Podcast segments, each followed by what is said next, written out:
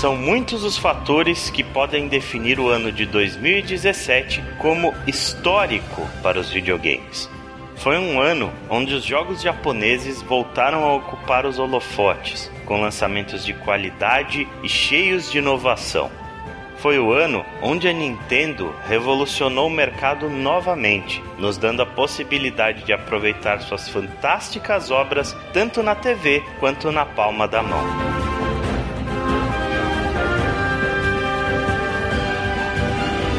Foi o ano onde o consumidor levantou a sua voz contra o abuso das produtoras gananciosas.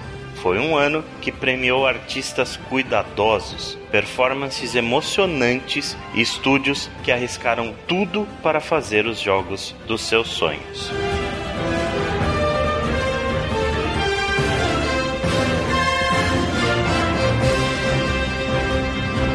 ...2017, entretanto, chegou ao final... ...e chegou a hora de relembrarmos os principais acontecimentos e jogos do ano chegou a hora de nosso tradicional Top 10.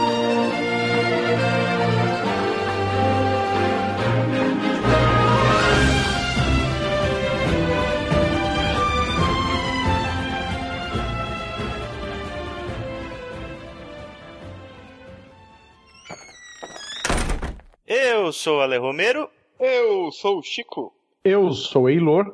Eu sou o Rodrigo Lara. E eu sou Eduardo Medeiros. Senhoras e senhores, sejam bem-vindos à edição número 37 do Wanna Play.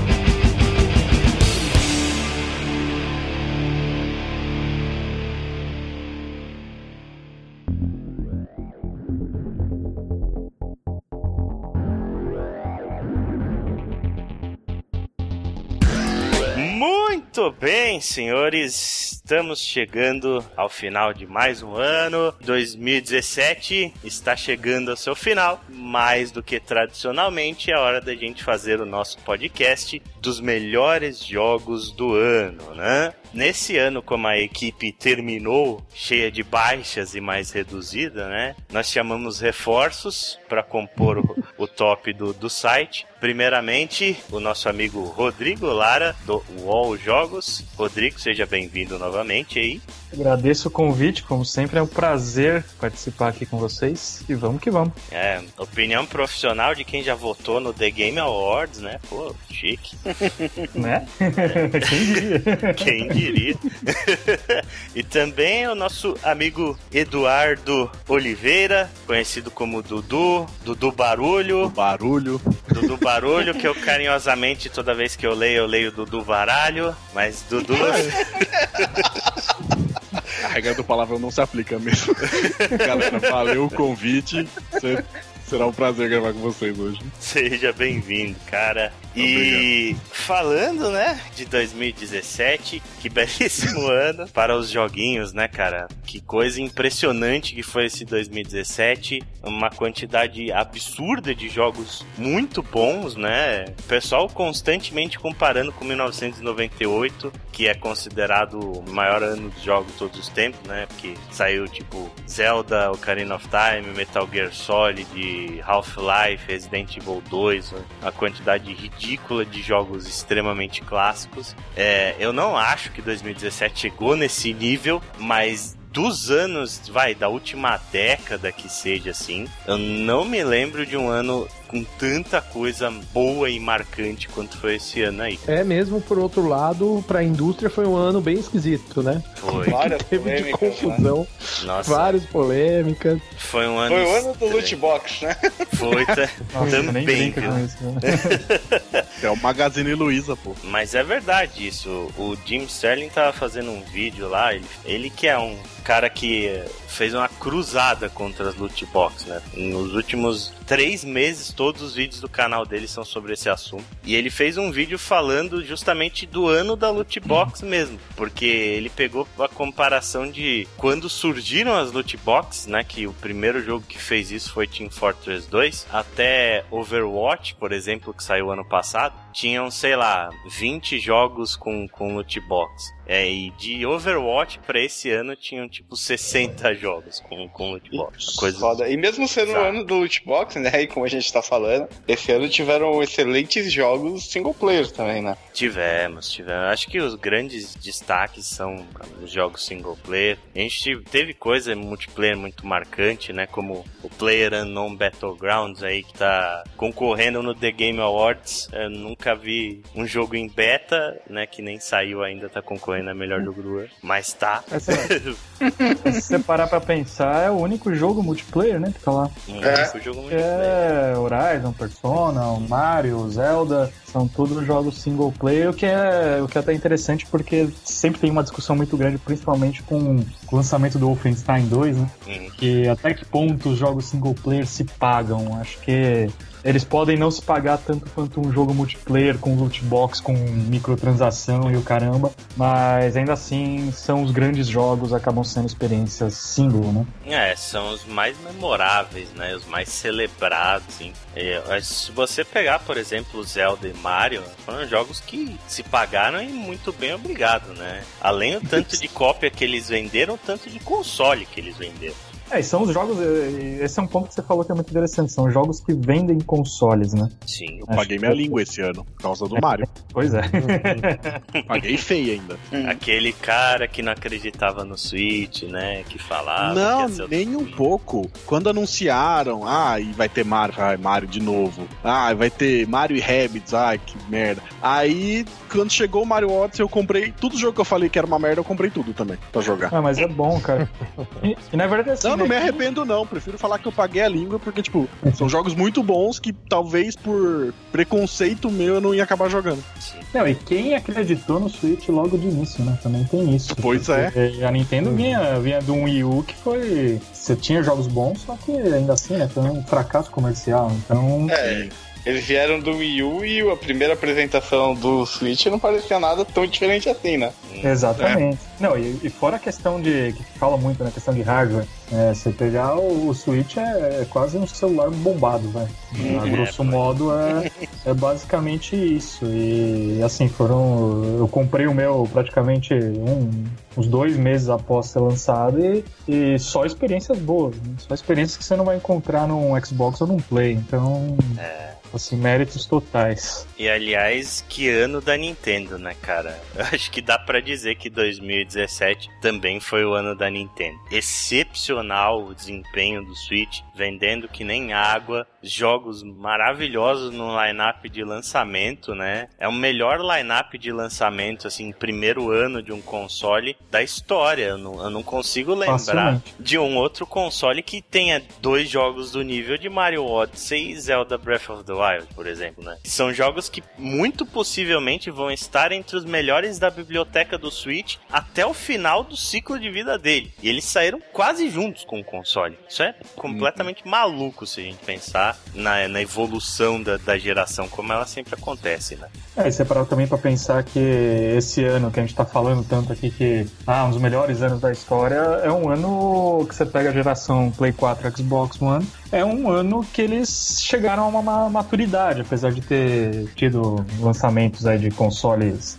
melhoradinhos, né? Vamos dizer assim, Pros e, X da vida. X. Mas é um ano que finalmente você atinge a, a maturidade da geração. E um videogame que chegou ontem, praticamente, já chega metendo o pé na porta, assim, é, é realmente é bem promissor. E um outro ponto, assim, que me deixou muito feliz também é que 2017 foi o ano dos jogos japoneses. O tanto de coisa boa que a gente teve vindo do Japão nesse ano. Você pega o próprios indicados do The Game Awards, tem três jogos japoneses. Tem Zelda, Mario e Persona 5. Os três vieram do Japão, né? E Uhum. além deles, tantas outras coisas. Teve Yakuza Zero, teve Nioh, Nier Automata, até jogos menos comentados como Gravity Rush 2, que saiu bem no comecinho do ano e tal. No geral, assim, um ano muito bom pro, pros jogos japoneses. Uma bela ressurreição aí que a gente teve.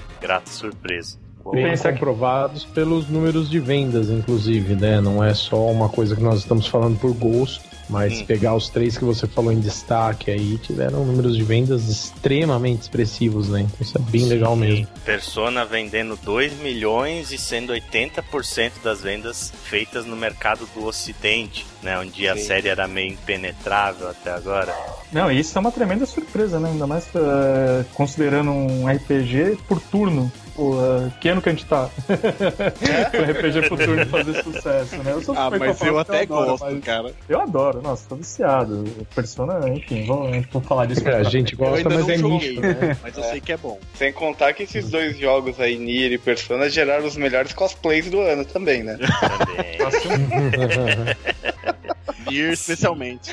Nier especialmente, viu? Parabéns, Yokotaro. Excelente design de personagem. Mas enfim, né? Então, acho que é hora da gente né, partir para o nosso top 10 aqui, esclarecendo para os ouvintes como funciona a coisa toda. Né? A mesma fórmula que a gente já tem desde que a gente começou a fazer esse podcast, mas é a seguinte. Cada um dos participantes deste podcast, nós cinco aqui, fizemos o nosso top 10 de melhores do ano, né? É, cada um elegeu seus 10 jogos favoritos. Aí, né, o critério que cada um usa é pessoal. Tem pessoas que vão pela diversão, tem pessoas que vão mais pelo aspecto técnico, enfim. É o quesito pessoal de quem tá fazendo o seu top. E para montar o top geral do Anaplay, a gente faz uma pontuação, né? O primeiro colocado do top da pessoa vale 10 pontos, o segundo vale 9 pontos, e assim sucessivamente até o décimo colocado, que ganha um ponto. E aí a gente faz a soma dos cinco tops e os melhores pontuados né, formam o top 10 dos melhores jogos de 2017 do Anaplay. E para dar aquela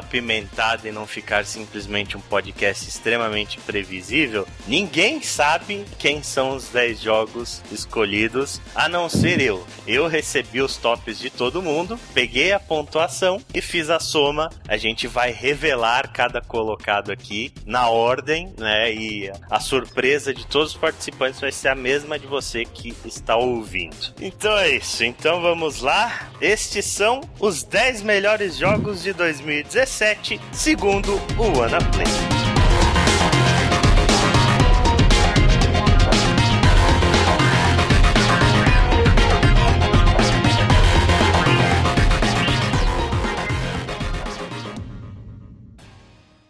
Para começar muito bem este podcast, décimo lugar, For Honor.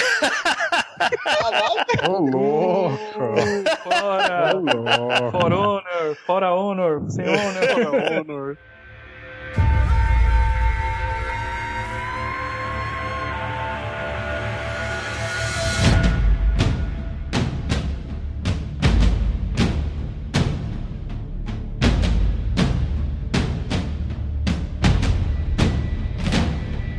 Então, explicando por que For Honor ficou em décimo favor, lugar. explica. O que a gente mais quer é a explicação.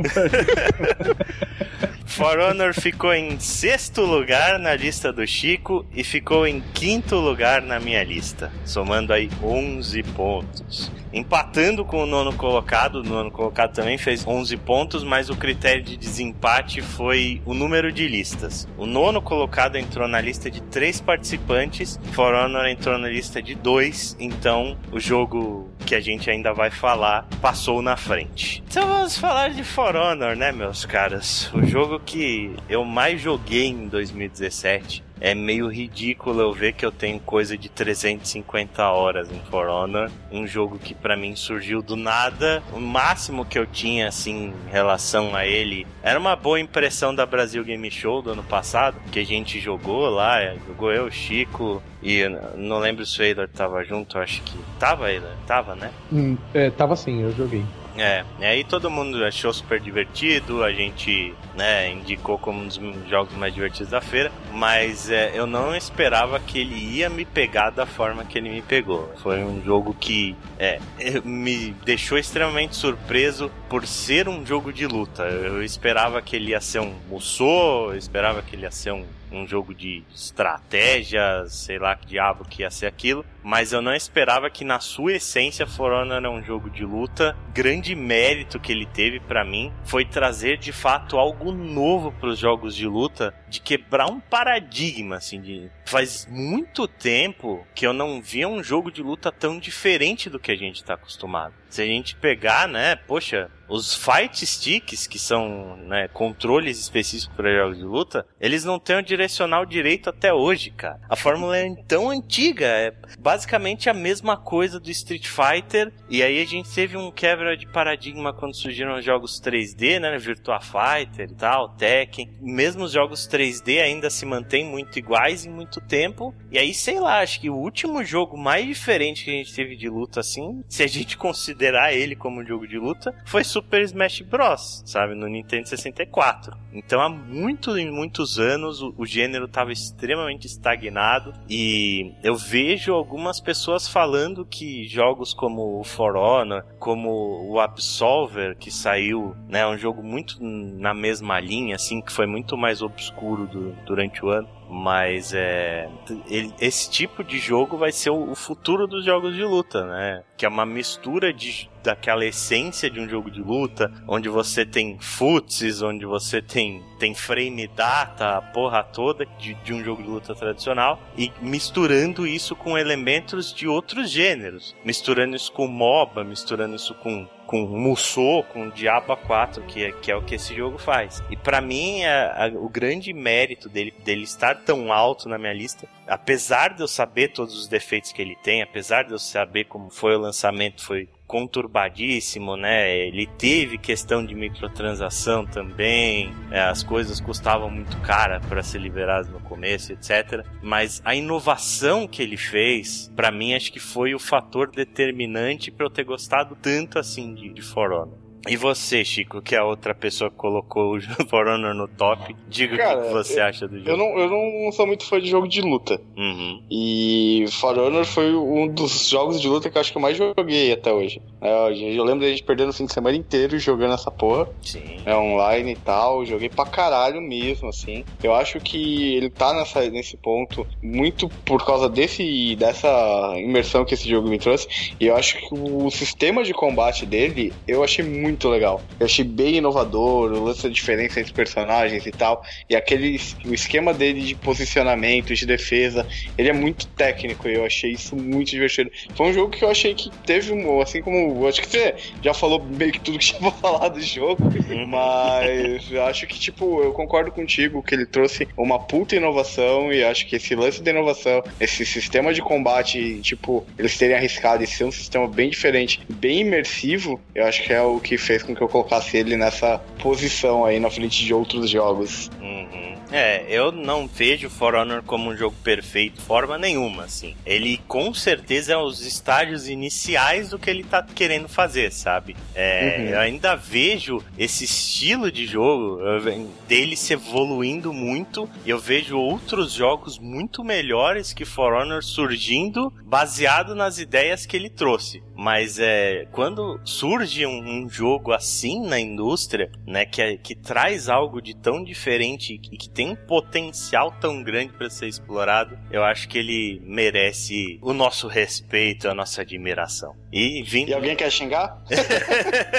não é xingar, não é bem xingar. O For Honor não entrou na minha, mas não é que eu não tenha gostado do jogo, mas é, eu acho que eu passei tanta raiva com ele, de tipo, você tá no meio daquela luta, porra, você tá lá defendendo loucamente, tudo muito técnico, legal pra caralho. E aí o cara que você tá enfrentando de repente dispara correndo lá pra cima da torre. Tipo, cadê a honra? O cara fugiu da luta, pô. No. E aí eu ficava super bravo com isso. E aí, For Honor, eu, eu vendi meu For Honor de raiva. Foi que nem No Man's Sky, eu vendi de raiva.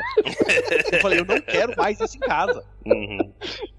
Mas ele não é um jogo ruim, eu concordo com o que o Ale falou. falou tipo, ele realmente mudou muita coisa. E no, as primeiras vezes que eu joguei, eu falei, puta que jogo foda, cara. E você tinha a chance de. Tipo, aí é a tua habilidade que conta lá. Tipo, você tá lá defendendo, você tem que pôr pro lado certo. Hum. Eu acho isso tudo muito legal, mas, cara, eu peguei um bode disso daí que não deu para ficar, não. Eu acho que a maioria das pessoas que tem esse ranço de For Honor são porque elas jogaram majoritariamente o modo de 4 contra 4. Eu sei que hoje ele é o, jogo, o modo mais jogado e ele é divertido e etc, né? E tá mais balanceado do que ele era no começo, mas para mim a essência de For Honor não tá nesse modo. Para mim a essência de For Honor tá no 1 contra 1, no duelo individual. Porque se você pensar na estrutura do jogo, aquela putaria toda que acontece durante 4 contra 4, ela some quando você trava a mira no seu oponente e o seu oponente trava a mira em você. Você cria um microcosmo ali que é o combate individual entre vocês dois e foda-se o que tá acontecendo no resto, sabe? E eu acho que é, essa é a grande essência do jogo. E é por isso que eu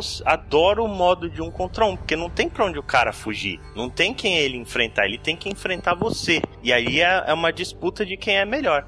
É, eu acho que isso que você falou, Ale, o que você falou não justifica tanto quanto que eu vou falar aqui, não justifica o, o ponto que o Du quis apontar aí, imagino eu. Mas eu acho que For Honor entra no hall esse ano dos jogos bons, muito bons, com excelente potencial, que chegaram no mercado quebrados, que tiveram problema na forma de rentabilidade, que de...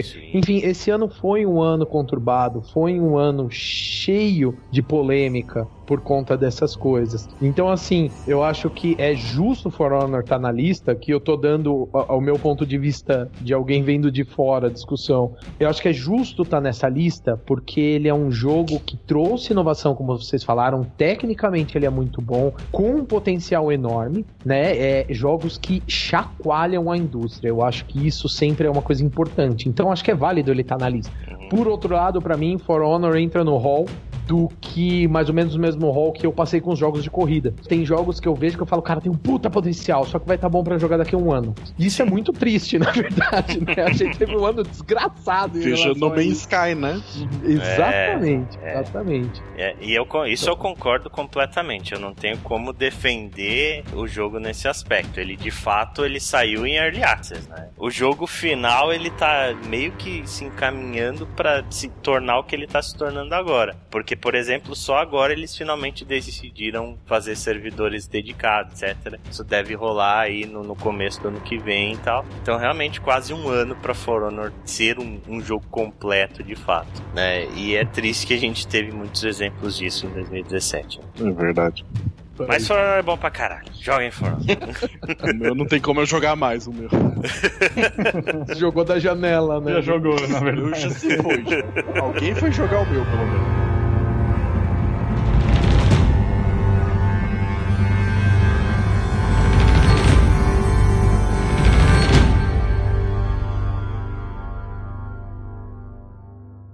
Nono lugar, Destiny 2.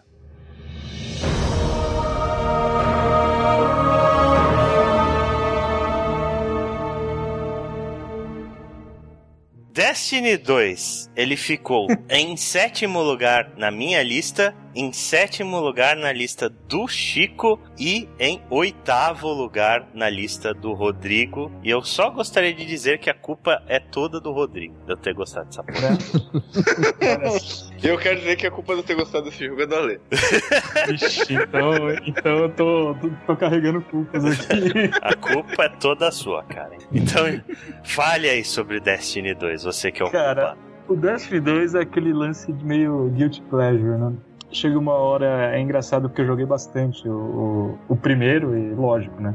É natural que, que tivesse uma expectativa forte para a sequência. Hum. E calhou de eu, de eu ir num evento de imprensa de pré-lançamento, até então tinha jogado beta, mas não dei muita atenção, já sabia o que esperar, né? Décimo. E lá, nesse evento, eu joguei 20 horas do jogo e voltei para cá e não conseguia dormir direito até o jogo sair, e daí fui encher o saco da Lê, como assim, você não gostou do Destiny nenhum? O que você tá fazendo da sua vida? Vende esse videogame, vai fazer qualquer outra coisa. Enchi o saco Ele comprou e desde então a gente entrou num clã e negócio, assim, cresceu de uma forma absurda. E acho que esse é o grande lance do Destiny. Ele, ele toma seu tempo sem você perceber.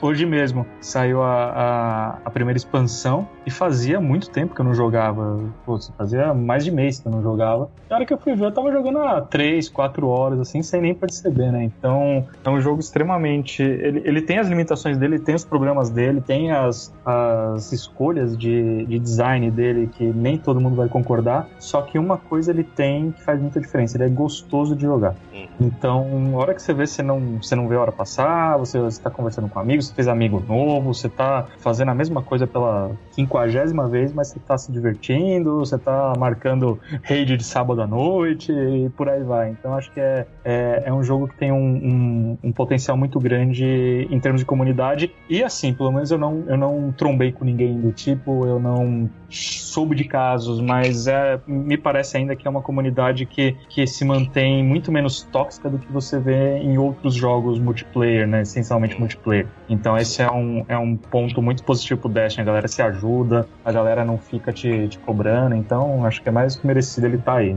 Os jogadores entre si são muito parceiros, né? Quem sofre é a Band, que a galera ataca loucamente o tempo inteiro. Mas é, no geral é um jogo sim muito, muito saudável termos de comunidade. E é um jogo extremamente gostoso de jogar, extremamente viciante. Eu acho que ele resolveu muito dos problemas que o primeiro teve no, no lançamento, né? Tá todo mundo comparando Destiny 2 com Destiny 1 no terceiro ano, né? Exatamente. com, com Destiny 1 depois de trocentas mil expansões, depois de anos de trabalho em cima daquilo. Mas se você comparar o estágio inicial de Destiny 2 com o estágio inicial de Destiny 1, cara, é um jogo muito melhor, mas muito melhor. Nem se compara. É muito mais polido, é muito mais completo. Tem uma história legal, uma campanha divertida de se fazer. Pelo menos na primeira vez, né? Depois com saco, mas tudo bem. Sim, é, não, esquece.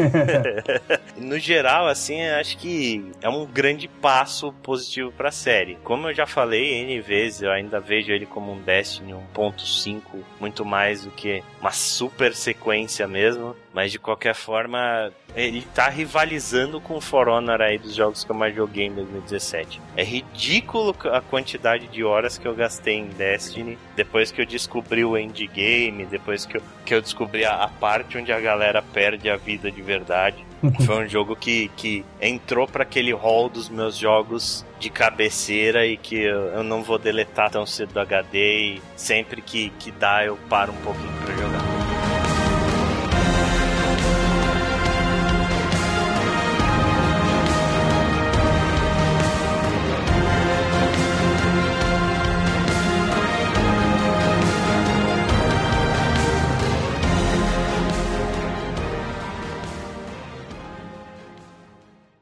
Oitavo lugar. Nioh,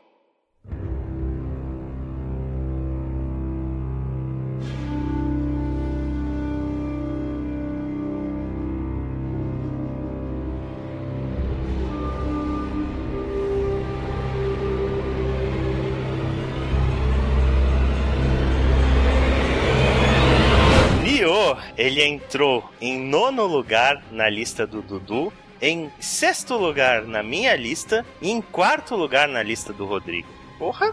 Olha só. quem, quem diria, hein, cara? Quem diria?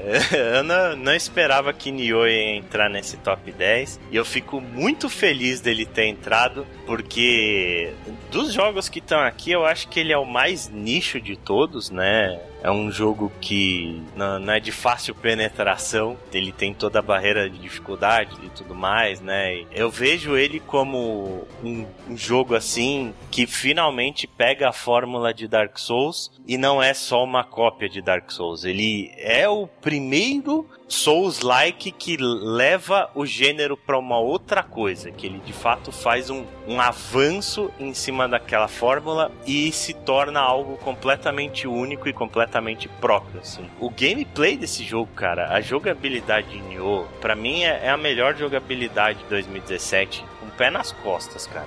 Não teve jogo com um sistema de combate tão gostoso, tão satisfatório. É uma delícia pegar o controle e jogar essa porra desse jogo. Como ele te recompensa por ser habilidoso, né? O tanto de coisas que você tem, de, de habilidades para comprar e a forma com que você combina tudo, tempo de dar os pulsos de ki para recuperar a estamina. Então, quanto melhor você é, mais você bate no cara e mais o jogo te recompensa. É uma coisa deliciosa, inexplicável de tão satisfatório que é o, o combate de Nioh. Eu vou afirmar que só não ficou mais para cima porque eu não joguei, cara, porque a gente tava debatendo isso, né, ali no sábado e, e eu tenho certeza que é na minha lista bem para cima. Acho que foi mais ou menos isso, porque ele não tava mais em cima na minha. Porque eu, eu joguei, mas não terminei. Eu confesso agora para todo mundo que eu fiquei travado num chefe, aí eu perdi um pouco a paciência e acabei deixando de lado. Então, eu vou recomeçar. Eu vou recomeçar ele um dia. Às vezes fica parecendo que eu não tenho paciência, né? mas eu tenho paciência para jogar jogos, mas é, é, foi atropelando um monte de jogos saindo e acabou no mesmo de, de muitos outros aí que também ficaram fora da lista para mim. Hum. Mas, cara, o Ale se resumiu bem que eu tava pensando também, tipo, um jogo gostoso de jogar, você tem muito, você tem um leque de habilidade imenso, você ter as variações de como, de como você vai abordar os chefes, os inimigos, tipo, é, a temática é foda também. E jogo que deixa o cara jogar com duas espadas, para mim já ganhou meu coração. Sim, a temática de Japão feudal é uma coisa também que é, para mim é fascinante, eu adoro. É, é e, com, e, com, pé na, reali na realidade ou em histórias, né, contadas é, no mundo real, vamos dizer assim. Mas acho que o grande, o grande lance do Nioh é, hum, ele é muito gostoso de jogar, como vocês já falaram. Né, ele, ele recompensa a sua habilidade, e até aí, se você parar pra pensar, a gente tem, gente tinha isso em, em, Dark Souls, né, vamos supor. Só que ele não, assim, ao meu ver, pelo menos, ele não tem um dos maiores problemas do Dark Souls, que é aquela coisa de muitas vezes parecer injusto, sabe? É, o Nioh em nenhum momento ele, ele dá margem a você achar que o jogo tá te sacaneando. O Dark Souls às vezes dá. Colocar o inimigo escondido atrás da porta é, e por aí vai. O Nioh ele é, ele é, muito mais franco nesse aspecto, ele é muito mais aberto. E assim, o visual do jogo é, me agrada muito também. Assim, os cenários não são tão variados, não são, mas é tudo muito bem executadinho e mata um pouco da vontade, né, de, de um Ninja Gaiden da vida que a gente não vê Pode faz crer. tempo. Né? Eu até colocaria esse jogo como um, sei lá, um Dark Gaiden, um Ninja Souls, assim. É, é ele pega as duas coisas do, dos dois mundos e faz uma coisa que é muito boa, que é muito rara nesse tipo de jogo, se você não tem problema com a... Pelo menos eu não tive problema com a câmera. Nossa, sempre que eu vou jogar jogo em, de ação em, em, terceira pessoa, a câmera é o meu primeiro inimigo, assim. Né? O primeiro inimigo que eu tenho que matar é a câmera. Depois vem o resto do jogo. Nesse aí não, nesse aí tudo funciona muito bem. A câmera é um pouco mais afastada, não é, não fica aquela sensação claustrofóbica putz, de onde tá vindo esse shuriken que, que me matou, ou coisa do tipo. É, tudo funciona muito bem, assim, então acho que merece. E eu gosto é. do fato dele ter as opções de tipo é, como otimizar o jogo, se você quer ele cinemático, Sim. 30 FPS, ou Sim. perder um pouco de qualidade para aumentar um pouco. Eu acho isso bem legal. É um jogo sincero, né? Um jogo Todo sincero. mundo deveria fazer isso na vida, eu, porque eu também acho me... que isso deveria ser. Se você me dá a opção de ah, você quer jogar 30 FPS com um gráfico mais bonito ou sacrificar um pouquinho do gráfico e jogar 60, eu ia jogar 60 toda vez, cara. a vida, velho. Nossa, sem, dúvida. Puta que então, pariu. Eu acho que isso é um negócio válido pros, pros jogos de videogame hoje em dia. Isso seria muito bem aceito, eu acho. É. Enquanto não derem um jeito de fazer tudo com a resolução máxima e, o, e os frames por segundo no máximo, tem, tinha que ter essa escolha, sabe? ainda mais jogo de ação. Uhum. Sem dúvidas. É, para mim, a experiência de Nioh a 30 FPS é uma desgraça. É um troço que compromete muito assim o, o, seu gameplay. Você tem que jogar 60, faz toda a diferença do jeito que o jogo é rápido, né? Faz muita muita Sim. diferença o, o frame rate alto dele. E uma coisa legal também do Nioh é, é o recém-descoberto por mim endgame do jogo. Eu não imaginava que ele seria parecido com Destiny, mas ele é. Quando você termina o jogo, é, você abre um novo leque de possibilidades é, cheio de coisa para se fazer no, no endgame. Você tem trocentos outros New Game Plus que tem uma certa variedade entre si. Você consegue montar builds específicas de late game. E ele tá se mantendo com uma certa longevidade porque ele adicionou um troço chamado The Abyss agora, que é tipo um Endless Layer, assim, você vai jogando uhum. e passando por coisas e, e, jogando mais, tipo as Chalice Dungeons do, do Bloodborne, né? E Legal. é impressionante como esse jogo ele tá se mantendo mesmo sendo single player em sua essência, o PVP dele foi implantado muito tempo depois e não é bom. A maioria das pessoas que jogou não gostou, mas o próprio single player dele tá se mantendo durante um bom tempo, assim. Vejo pessoas jogando Nioh até hoje e caras considerando como o jogo do ano deles, mesmo é, tendo como... jogado tudo que saiu depois. E agora com o lançamento do computador, né, abriu mais um pouco abriu tempo um dele aí, né? Uhum. E eu é... acho que os dois universos são compartilhados, viu, cara? Porque eu tava, ah, é? eu tava assistindo um cara streamando, eu tava mais ou menos na mesma área que ele, e eu tava vendo os mesmos Revenants que ele morto no chão. Ele tava jogando no olha PC só. e eu no, PS, no PS4. Então olha que beleza. Que coisa linda. É, e eu vou adicionar uma coisa nisso tudo que vocês falaram sobre Nioh, que eu acho que é muito importante também, que for e a cultura, né, gente? Porque quem aí, eu sou super fã do Miyamoto Musashi, quem aí lê o livro dos Cinco Anéis, por exemplo, Opa, eu li. durante a sequência do jogo, é, então, durante a sequência do jogo, você percebe que eles usaram muitos conceitos, muita cultura, muita temporalidade dessa época, né, de, de 1500 e pouco aí do Miyamoto. Então é, é, é, bem legal, é bem interessante isso também, né? Uma, é uma forma de arte o que eles fizeram com a cultura, inclusive com tendo os NPCs ali de alguns dos grandes heróis samurais ou ronins, né, do Japão. Então é, é bem legal isso. Eu sim, acho que sim. é um daqueles jogos que consegue aliar a tecnologia, a arte, e esse para mim já é um dos grandes pontos para você colocar um jogo numa lista de melhores do ano. É, o próprio personagem personagem principal, o William, ele existiu na vida real. A maioria dos NPCs que você encontra são personagens históricos que de fato fazem parte da, da história do Japão. Da cultura japonesa. Da cultura japonesa. Eu acho que para quem manja, ou para quem é japonês e tal, deve ser uma coisa muito legal jogar esse jogo. Né, imagina, imagina a gente jogando uma versão brasileira, tipo, meu, tipo é. contra o Dom Pedro lá, olha que legal.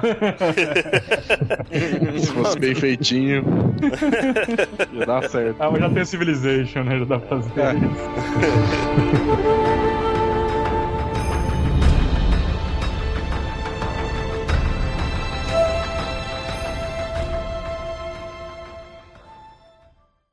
Sétimo lugar, Nier Automata.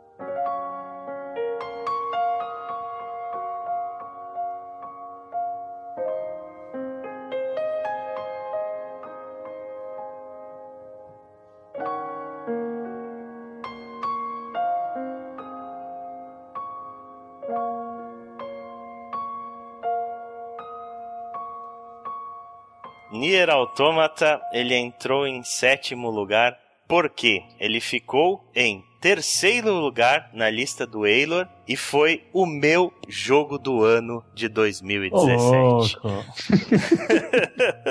Olha a desculpa. E agora eu tô vendo a minha lista aqui, como eu esqueci de colocar esse jogo tão mal que eu sou. Não, eu coloquei Mas... na minha lista, ele tava em décimo. Esse, Sim, na esse, décimo na do Chico é um... também. Esse é um cara que vota no The Game Awards, olha só. Mas eu só não coloquei. que vergonha. Eu só não coloquei mesmo porque eu não cheguei a jogar, mas tipo, isso eu ia até falar no final dos top 10 que hum. tem uma ressalva pro Nier, que com certeza ele é muito bom. Vi muito amigo meu jogando, vi muito vídeo também, joguei a demo. Só que por não ter jogado, eu falei, eu prefiro não, não colocar. Deixa eu vou manter os que eu joguei. Sim, ó. Dudu, assim como você, eu corri esse risco com alguns jogos da minha lista. O Ale e o Chico, eles viram o meu, as, meus sacrifícios de ir na casa de amigo para jogar o jogo tal e não sei o que eu saí correndo também para não pular alguns. Teve um é... jogo que eu tenho certeza que tá mais pra frente aí que aconteceu a mesma coisa comigo que aconteceu com você. Nier Automata, meu jogo do ano de 2017 eu fiquei numa extrema dúvida entre ele e o meu segundo colocado. O segundo colocado é um jogo incrível, muito bom também, me surpreendeu pra caralho. Mas assim, toda vez que eu pensava em Nier Automata, eu lembro exatamente da experiência que eu tive com esse jogo e do quanto ele foi impactante para mim, sabe? E aí eu pensei, não tem como deixar esse jogo em outra posição que não seja como meu jogo do ano. É uma grande lição aí para mim também de sobre falar de jogos sem ter terminado. Né? Quando eu comentei de Nier Automata no vídeo que a gente fez, eu comentei até no podcast,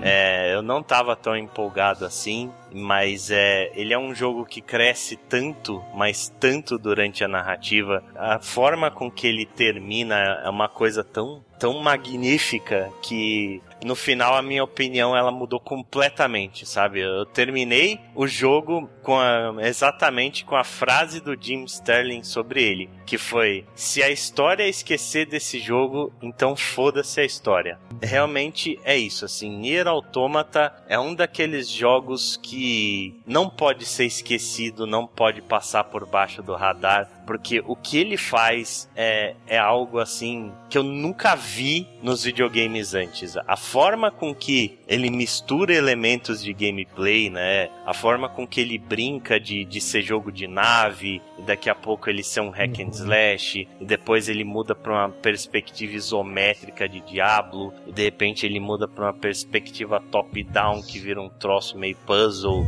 Que até, até arrastar. 2D ele vira, né? É, até arrastar caixa se arrasta, até hum. fazer pulo de plataforma estilo Mario você faz. É, é, é muito louco essa forma com que ele brinca com o gameplay dele completamente único, não existe isso em jogo nenhum. E a história que ele conta, cara, a história que ele conta, a forma com que ele conta essa história, misturado com a trilha sonora, a forma com que o gameplay se mistura com a trilha sonora, que é a melhor trilha sonora do ano de longe para mim, uma das melhores trilhas sonoras que eu já ouvi na vida o impacto de tudo, sabe? É, é, fantástico, é fantástico. O jogo termina a primeira vez quando você faz o final A, você fala, é, ok, né, legal, foi bonitinho, etc. E depois ele vai incluindo camadas, ele faz você jogar com outros personagens, você vê a perspectiva uhum. de outros personagens, você vê side quests onde existem é, questões existenciais pesadíssimas de suicídio, depressão, existencialismo, uhum. questionamentos políticos, questionamentos uhum. religiosos. Tem uma parte do jogo, cara, que você é atacado por uma seita religiosa de robôs, uma coisa sensacional aquilo. Os robôs vão cantando a música que, que tá tocando junto, no ritmo que a música.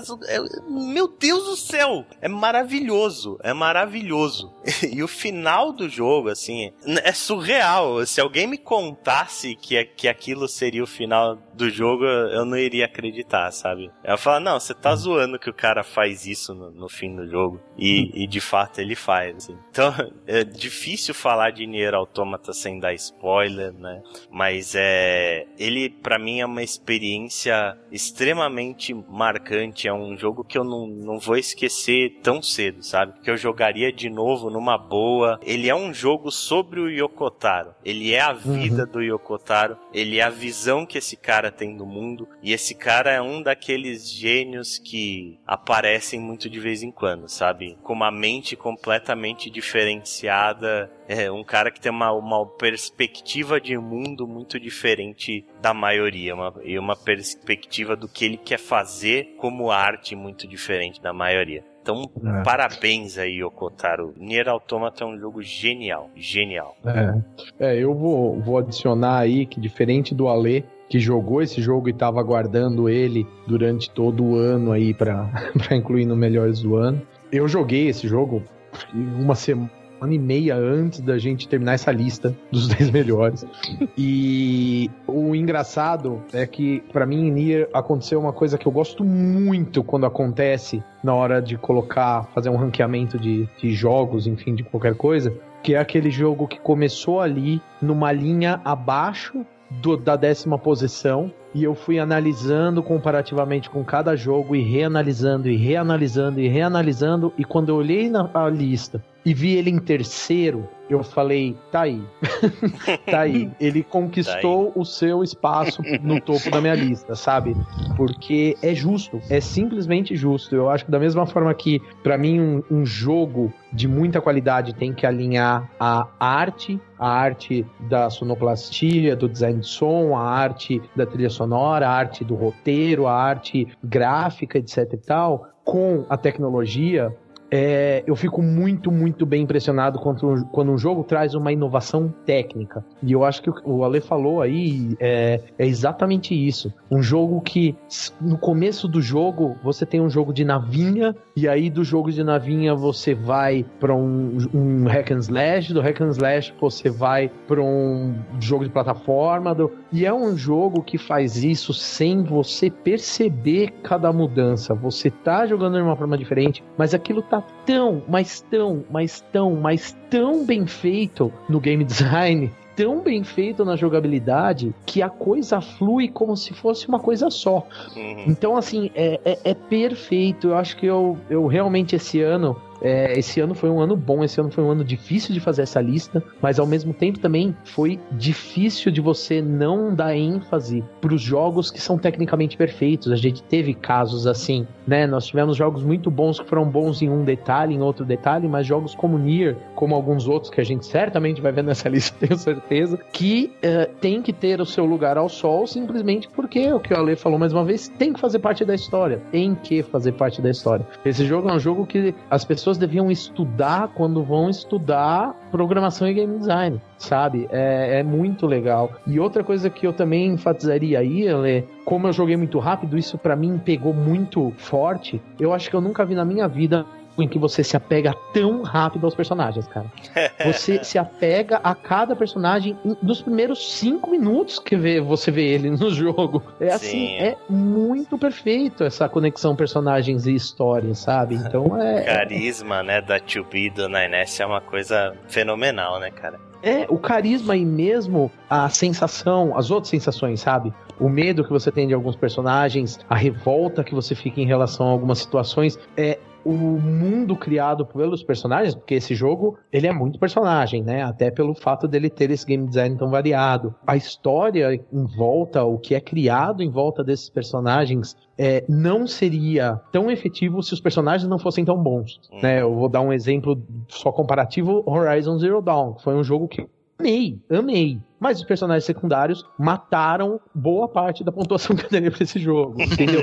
Nier não. Nier cai o seu queixo como você se envolve rápido com os personagens. Então isso é muito legal. Eu achei que realmente é uma obra-prima. É, é. Eu concordo completamente com você, é uma obra-prima. E, e assim, você vai ver mais pra frente, né? Continue jogando, pelo amor de Deus, né? É, é o que eu sempre falo. O Nier, ele tem 26 sinais, né? 29, sei lá, que é, é um para cada 26. letra do 26 sinais. Um para cada letra do alfabeto. A maioria é zoeirinha, assim, coisas que você faz no meio do jogo. É, e até isso é, é uma coisa completamente fora da casinha, porque o Yokotaro disse que todos esses finais são uma forma do jogador terminar a experiência dele ali. Sabe quando você pega e joga um jogo, tanto que você fala, olha, eu já tive o suficiente desse jogo, eu não quero mais, eu vou largar. E normalmente você só larga. E esses finais, eles são uma forma de você dar um final para sua história ali, se você já tá satisfeito com aquela experiência. Uhum. Pode terminar o jogo praticamente a qualquer momento.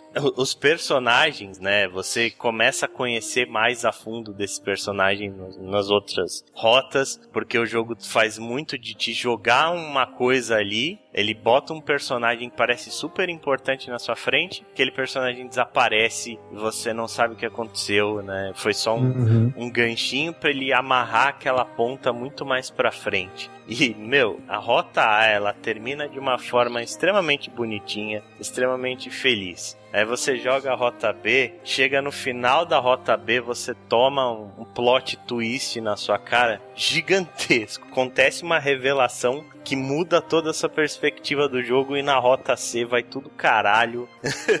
e, e, é uma depressão absurda, é um, um troço completamente inesperado. Acontecem coisas que você jamais esperaria. É difícil de falar, cara. É difícil de falar. É, é, é só é jogando. É tipo o Drakengard, né? É tipo, é, que é, né, do mesmo que é, cidadão. Sim. Eu, eu, imagino é. como, como sejam os finais, porque os finais de, do, do Drakengard é tudo mais sem cabeça que o outro, né? Se a gente quiser comentar mais a fundo, a gente vai ter que fazer um Anaplay só sobre Nier Automata. Uhum. Por, e, é, e, te... falar de spoilers e de questionamento de filosofia e o caralho, porque esse jogo tem até marxismo no meio, cara. Os caras pegam a porra do manifesto comunista. eu vi um Verdade. vídeo do, do Super Bunny Hop que ele pegou o manifesto comunista pra falar desse jogo. Porque realmente tem um personagem que chama Engels e outro que chama Marx no jogo, então tem. é, é, puta é. que pariu. E, e um, um paralelo que eu faço muito bacana, tecnicamente, que foi uma surpresa muito boa, é que eu tive um pouco da mesma sensação que eu tive jogando Transistor. E eu tive a mesma sensação de tristeza de que, porra, hum, pouca gente vai ter essa experiência, sabe? Então, um pois é, paralelo. É, isso, é, isso é uma grande verdade. Mas felizmente ele foi um sucesso muito maior do que eu esperado, né? Isso me deixa uhum. muito feliz. Já cogitaram o Yokotaro até para fazer um Final Fantasy. Ele falou: beleza, vocês me dão Bom. dinheiro, eu faço. vocês vão me dar o orçamento que eu preciso, eu faço. Muito bom. Vamos ver, eu, vamos eu ver, apoio essa hashtag, viu? É, eu apoio eu... também. Hashtag Yokotaro no Final Fantasy. Isso aí.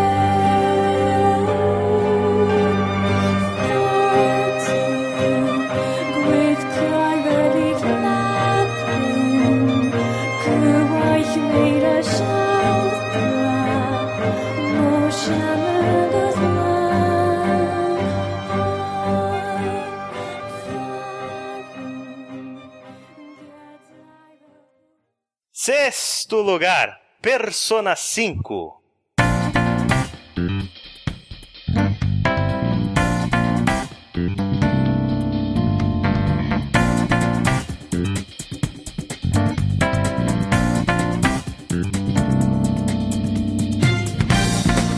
Persona 5, ele entrou em sexto lugar na lista do Eilor, em quinto lugar na lista do Chico, e ele foi o jogo do ano de Rodrigo Lara. Caramba! eu acho que assim, poucos jogos eu, eu joguei mais. É, eu não vou dizer tanto quanto Destiny, até porque não, não tem comparação né, com, com jogo multiplayer, mas Persona foi um jogo que me, me consumiu horas e, e, foi um dos poucos jogos assim que eu, que eu lembro na história de, de eu ter jogado que foi chegando um ponto eu falei, puta, cara, eu tô aqui jogando já 70 horas, mas eu tô começando a ficar triste porque tá acabando, né? é meio é meio é meio surreal. Mas o, o grande lance do Persona, na verdade, é, é ele colocar uma história extremamente adulta por trás de um monte de menu colorido e de personagens fofinhos. E se a hora que você vai ver, você tá está discutindo, ou enfim, né, está chegando até você. Uma história que trata de, de abuso, de, de uhum. disputa de poder e, e, o caramba quatro, né? Suicídio. Então, então assim, é um jogo extremamente adulto, mas além disso, o que me cativou muito foi a direção de arte. A hora que você pega um jogo que até o menu que você vai, sei lá, sair do jogo, ou menu que você aperta Start para mexer em qualquer opção, ele é super bem trabalhado, é uma coisa que você precisa notar, é uma coisa que precisa é, celebrar, assim. Tudo no jogo, não tem nada que você faça no jogo que não tenha, que não passe aquela sensação de, putz, esse negócio é estiloso pra caramba. Né? acho, que esse foi, acho que esse foi o único jogo até hoje que toda vez que eu liguei esse jogo, eu vi a abertura dele até o final. Pois é. Porque uhum. aquela introdução dele ali, a musiquinha, cara, é muito foda. Eu peguei o Persona, tipo, nunca tinha jogado nada da série. E, e ele, o Persona 5, eu, eu curti tanto o jogo que eu fui jogar o Persona 4 no Vita. Que eu queria que mais da série. É outro jogão. Mas, e daí, junto com essa parte de arte, tem a música. A música é. A trilha sonora desse jogo é, é, é o tipo de coisa que você vai ouvir dirigindo, sabe? Você vai ouvir em outros momentos da vida porque, porque são músicas muito bem feitas e, e dentro do jogo, falando especificamente, além de elas serem bem feitas, como elas se relacionam com o que está acontecendo dentro do jogo, é de, uma, de um oportunismo fantástico, assim, né? Você sabe, na hora que começa a tocar uma música X, você sabe que alguma coisa grandiosa vai acontecer, então você, você fica mais ansioso para ouvir, para ver o que vai acontecer, né? Para vivenciar o que vai acontecer. Se você vai enfrentar algum inimigo mais poderoso, também tem uma música específica, joga uma adrenalina lá em cima. E eu acho fantástico, né, que um jogo que a gente brincou no, no início aí do, do podcast, é, é, um jogo que em tese seria super de nicho, né? É um RPG japonês de turno.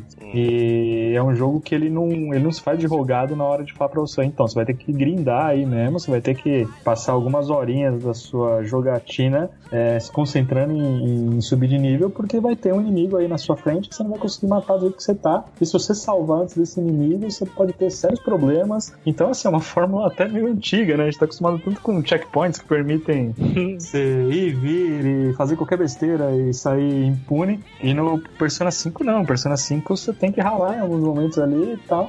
Mas foi uma, uma tremenda experiência para mim esse ano. É, eu acho que entra muito, por ele estar no, no, topo da minha lista, entra muito uma questão de gosto pessoal. Sempre gostei muito de RPGs em formato clássico, né? RPG japonês. Eu fui um crítico tremendo quando Final Fantasy abandonou essa fórmula. É uma coisa ainda que eu preciso ir no psicólogo tratar, porque não aceitei até hoje.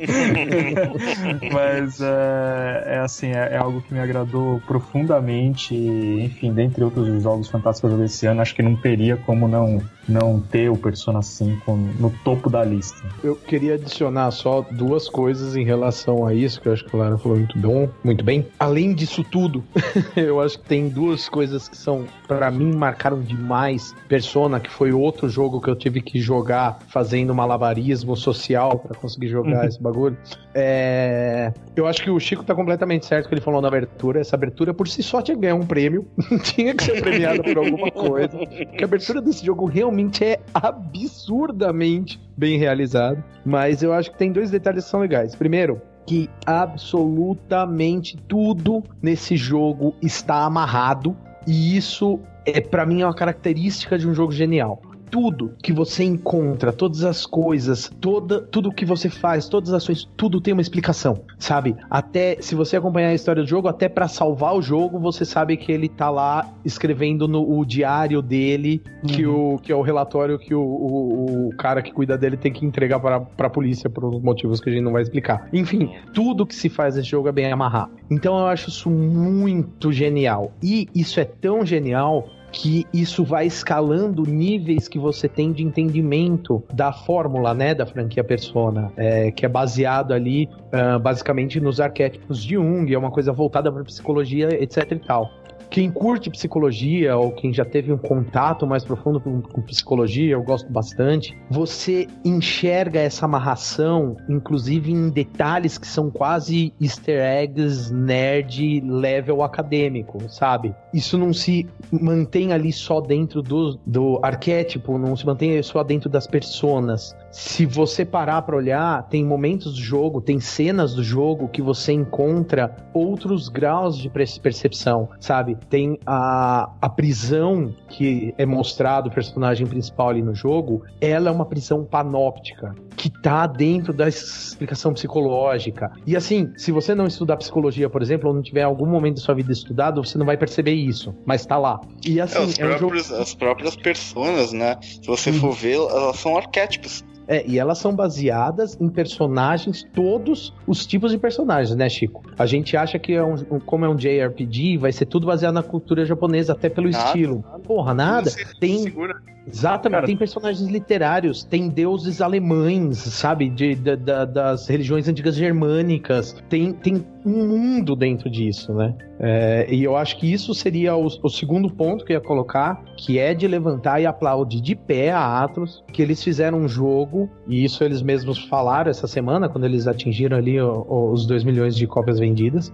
que o mais satisfatório para eles é ter conseguido fazer um jogo em que a cultura cultura do JRPG tá ganhando de vez o ocidente. E eles realmente fizeram um jogo que não é baseado só na cultura japonesa, apesar de ser localização japonesa, ser tudo japonês ali, inclusive a cidade, uhum. mas é, tudo que tem de cultura dentro do jogo, eles conseguiram ir atrás de cultura de todo canto do mundo. Então você se identifica com muita coisa lá dentro, mesmo não sendo da cultura oriental.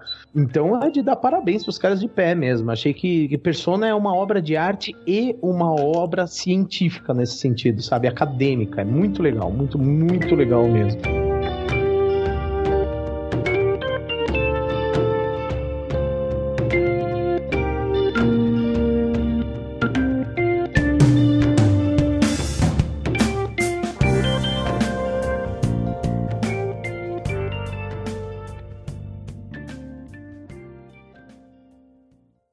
Quinto lugar, Cuphead.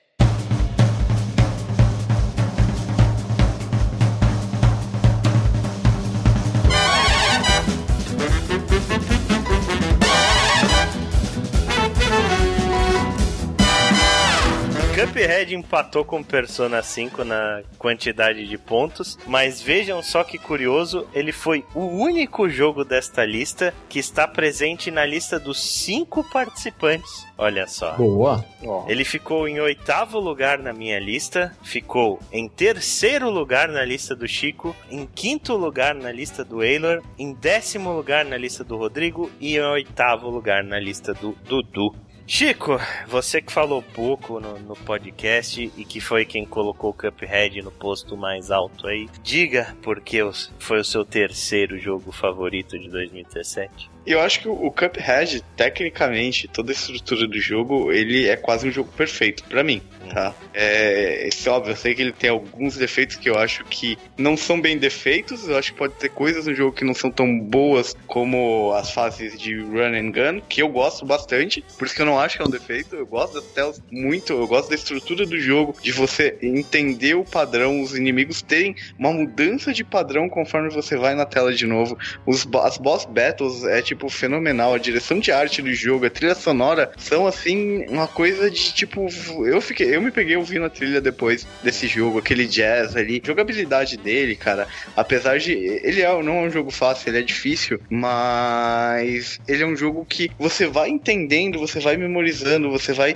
aprendendo como aquele inimigo funciona e, e você vai conseguindo evoluir, aí você vai, tipo, puta, agora eu cheguei mais longe, e ele te mostra o progresso ali na bandeirinha. Eu não sou muito de jogar jogo difícil, pra ser bem sincero. E foi um jogo que eu joguei muito. Eu, tipo, amei esse jogo, cara. Foi um jogo que, para mim, ele deu um show. Eu acho que ele foi extremamente corajoso ali, com várias críticas que ele recebeu. Tipo, as homenagens que ele faz. Cada, não é aquele negócio repetitivo. Cada, cada boss battle é única. Basicamente, esses, tipo, foram as coisas que motivaram a colocar ele numa posição tão alta na minha lista. Inclusive, é. à frente de jogos que eu costumo gostar bastante. E a gente falando em coisas técnicas, né? em questão de polimento e de trabalho técnico, de pesquisa e etc., é surreal o que Cuphead fez, né? Se você pega os jogos, os, os, desenhos, aliás, que eles se basearam de desenhos da Walt Disney dos anos 30 e etc., e coloca lado a lado com Cuphead, você vê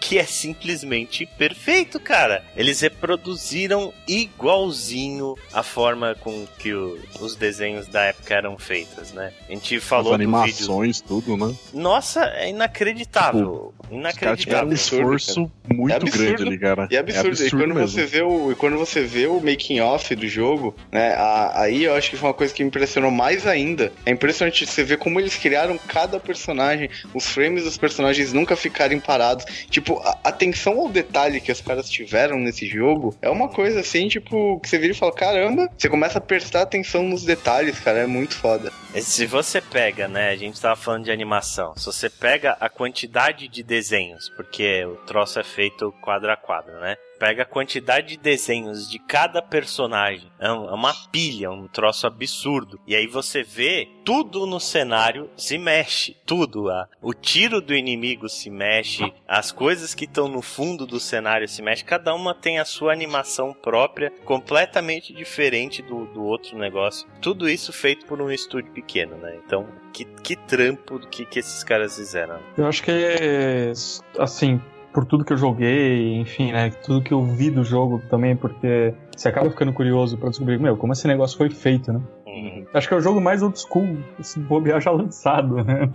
Porque ele não só tem uma, um visual old school, como, cara, ele é um run and gun, plataforma, um, é quase um, um Mega Man da vida, guardado as Isso que eu proporções. ia falar, ele é bem simples, né? Se você for Ele é bem simples, cara. é pensar nos comandos que ele tem, é tipo pular e atirar. Uhum. E, tipo, o botão de parry já tá no próprio pulo, então, tipo. Aham.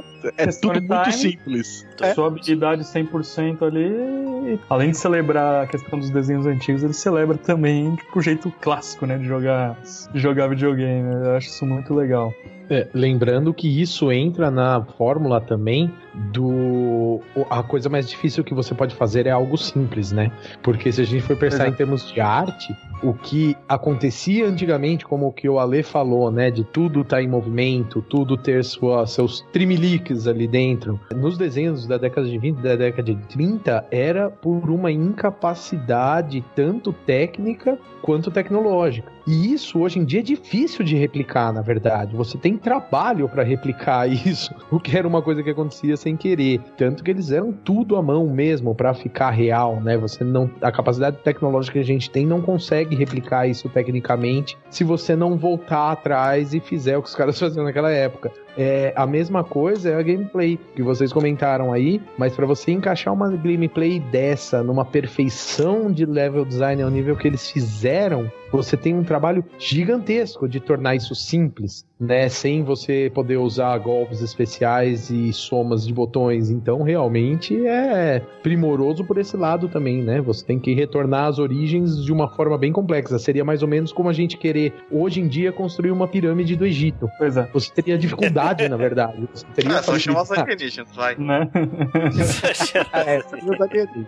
É, Não, e cara. fora, e fora outro ponto, né? Que o risco que eles assumiram, porque o jogo final ele tem coisas que não estavam previstas né, na, na concepção original.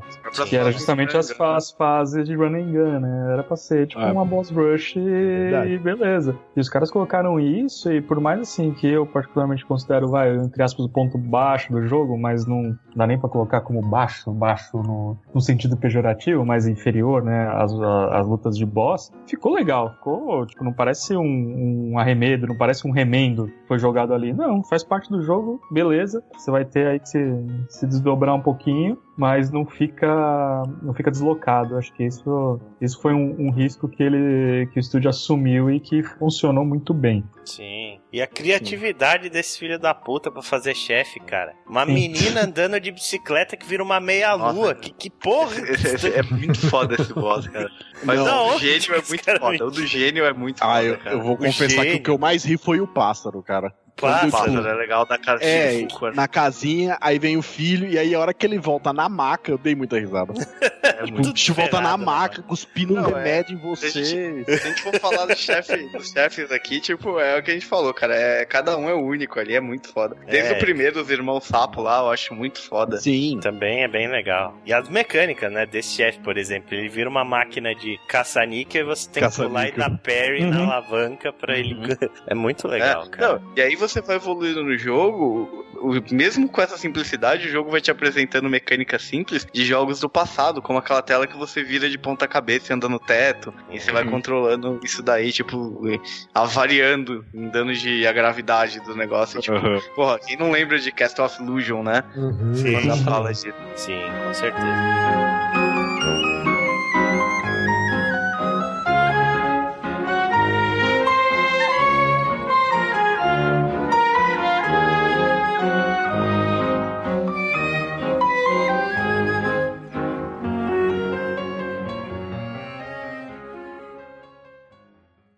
Quarto lugar, Super Mario Odyssey.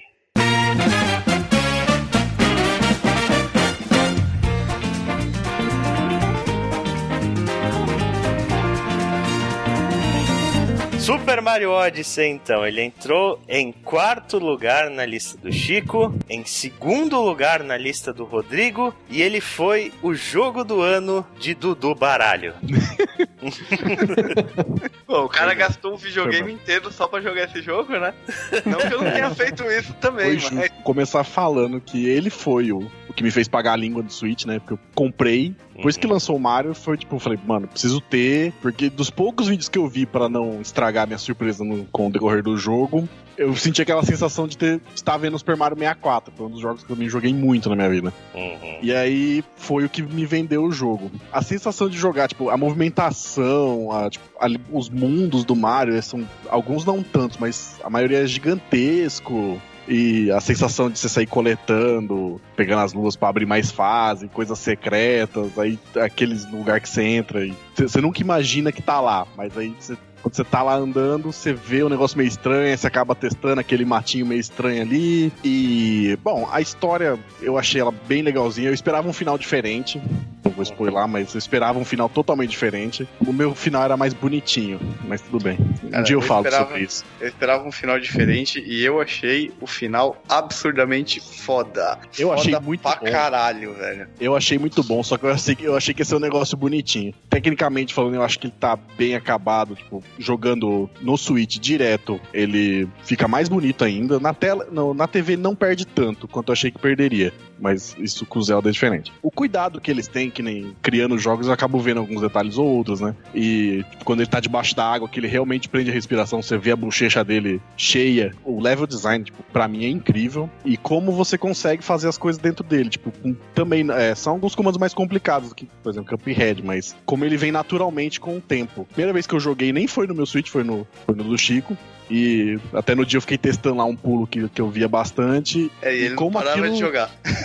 É, não- é porque realmente é um jogo que não tem como parar. Tanto que fala, até vocês não falaram pra mim, tipo, joga ele antes de jogar o Zelda, porque o Zelda também vai tomar seu tempo, mas eu não me arrependi nem um pouco. Peguei minha 500 e poucas luas e ainda tem muita coisa pra descobrir ainda. Tipo, tem fases que eu nem voltei, sinto que ainda tem muito pra descobrir ainda. E mais pela sensação de nostalgia, pra mim, levou o jogo do ano. Tipo, chegou arrebentando a porta aqui pra mim, né? E o Rodrigo também parou de jogar Destiny pra jogar Mario, né? Assim, foi, foi uma pausa muito bem escolhida na minha vida.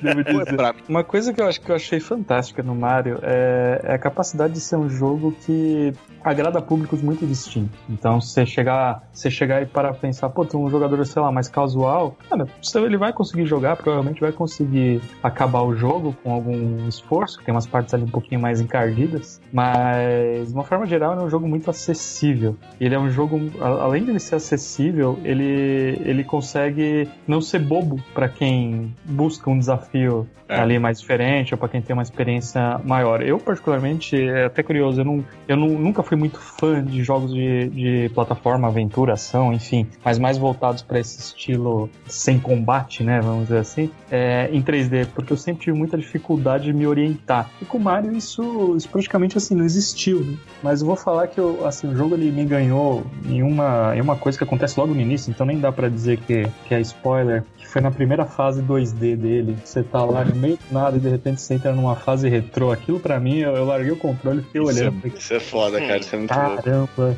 quem foi o japonês que pensou nisso? Eu, óbvio, né? Coisas de Miyamoto. E eu Mas, acho foda. Cara, o cara é puta merda. Tipo, foi uma sensação nostálgica, assim, tremenda. É isso então, que e, e o jogo é é uma celebração de tudo, né? Você tem personagens que fazem parte da história do Mario, tem uma, uma parte ali, sem dar muitos spoilers, mas que é um festival que praticamente celebra a história, né? Do, Uhum. do Mario. E as variações, pô, você tá, você tá, sei lá, no lugar que tá tocando música, você deixa o controle parado ele começa a dançar. É, Tá cara, pedaço. muito legal, velho. Assim, é, é muito. É, Polimento é bri- é Nintendo, brilhante, né? é brilhante. É, o, o, o polimento, e, e assim, num, numa época que a gente vê jogos sendo entregues pela metade, e aqui não é nenhuma indireta pra um certo jogo, jogo de luta da Ubisoft aí, mas a gente vê mu- muitos jogos ficando pronto ao longo do tempo, né? Após serem lançados, o que é absurdo. Você parar pra pensar, se você pagou um preço ali cheio pelo jogo, você, você recebeu um jogo tão completo e com tanta coisa pra fazer Tanta coisa. Que, que, você fica até. É, é até assim, é, vamos dizer a palavra em inglês, que eu nunca acho uma tradução boa, essa palavra é meio overwhelming, né? Você se Uhum. sente sobrepujado pelo jogo, se sente é, é, enterrado ali. Você, a impressão que você, fala, você tem é que quanto mais você joga, quanto mais você tenta achar coisas, né? No caso, coletar as luas, parece que você tá só arranhando a superfície, tem sempre uma coisinha escondida que tem horas que eu falo pra mim, puta, eu não vou achar nunca. Tem horas que eu, que eu penso, vou ter que olhar algum guia, alguma coisa, porque eu não vou achar nunca tudo isso. Mas é, é uma, uma experiência muito boa, uma experiência muito legal.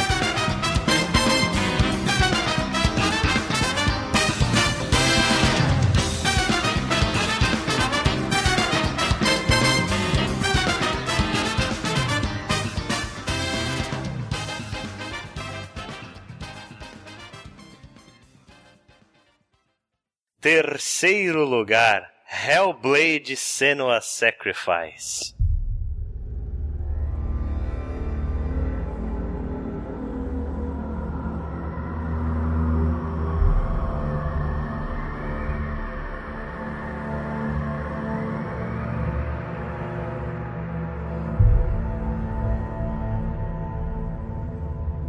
Hellblade ficou em décimo lugar na lista do Eduardo. Ele ficou em segundo lugar na lista do Chico. Ficou em terceiro lugar na minha lista. E foi o jogo do ano de Eilor Marigo. É, eu acho que aí entram dois detalhes muito importantes, né? A gente debateu demais esse jogo porque nós aqui no Play gostamos demais de Hellblade. Ele transcende um pouco a ideia de ser um videogame, né? Ele tem um propósito e tem que cumprir o seu papel. Uhum. É, Hellblade é uma experiência, ele sai um pouco da alçada da arte mais tecnologia e vai para a área do propósito, né? Jogos, como diz o pessoal lá no The Game Awards, jogos com como é que, ele, como é, que é, o, é a premiação? Games for Change, né, cara? Games uhum. for Change, exatamente. Então, eu acho que Hellblade entra muito nisso. Não é um jogo divertido, não é um jogo divertido. ele é um jogo muito pelo contrário. Ele é aflitivo, ele mexe com algumas áreas da psique humana que nem todo mundo vai se sentir confortável para trabalhar isso num jogo, principalmente você ali incorporando o personagem principal. Mas, mais uma vez, é uma obra tecnicamente absolutamente perfeita. Vai desde uma sonoplastia que eu nunca vi em nada na minha vida, e eu não tô falando só de jogos de videogame. Uhum. eu acho que nem a vida real tem uma sonoplastia tão boa quanto o Hellblade. Talvez é... só a mente de uma pessoa que realmente sofra com Sim, isso. É, exatamente. É um jogo que quer te mostrar uma coisa que não é tangível e consegue que eu acho que para mim foi o mais impactante de tudo. Eles querem te mostrar como funciona a mente de uma pessoa que sofre com distúrbios mentais e consegue. Você consegue, obviamente, não os comparar aqui com ter distúrbios mentais, mas você consegue entender o quão afetivo isso pode ser de uma maneira visual, de uma maneira auditiva, de uma maneira que nossos sentidos conseguem captar. Então eu achei isso muito impressionante. Isso entra naquela escala do que a gente estava falando de Nier, do que a gente falou de Persona 5, é aquela escala que sai do videogame, da diversão, do amor aos jogos e vai para uma área da ciência, do conhecimento humano, do acadêmico, de tudo mais. Então, assim, é, Hellblade para mim foi o jogo do ano porque ele transcende o que é jogar videogame, né? E eu acho que eu entendo muito quem não classifica Hellblade numa lista ou quem jogou e não gostou, porque realmente por ser uma experiência não ser obrigatoriamente agradável não é um jogo para todo mundo. E eu não tô falando isso para ser seletivo. Nem todo mundo vai gostar de jogar, nem todo mundo vai conseguir jogar isso e, e se sentir bem jogando isso, sabe? Então é, ele é muito específico. Para mim foi o jogo do ano porque eu sempre analiso dessas duas frentes, pesam muito para mim, tá? A parte técnica pesa muito. Tecnicamente eu acho que não existiu nada tão perfeito do ponto de vista técnico, tanto da captação de movimento, quanto da atuação da atriz, quanto mais uma vez sonorização, etc, etc e tal. Dentro do limite ridículo de budget que eles tinham. Que ainda assim bateu muito jogo com budget que é mil vezes o deles, né? Que ainda Nossa, assim foi tecnica- tecnicamente mais perfeito que muito jogo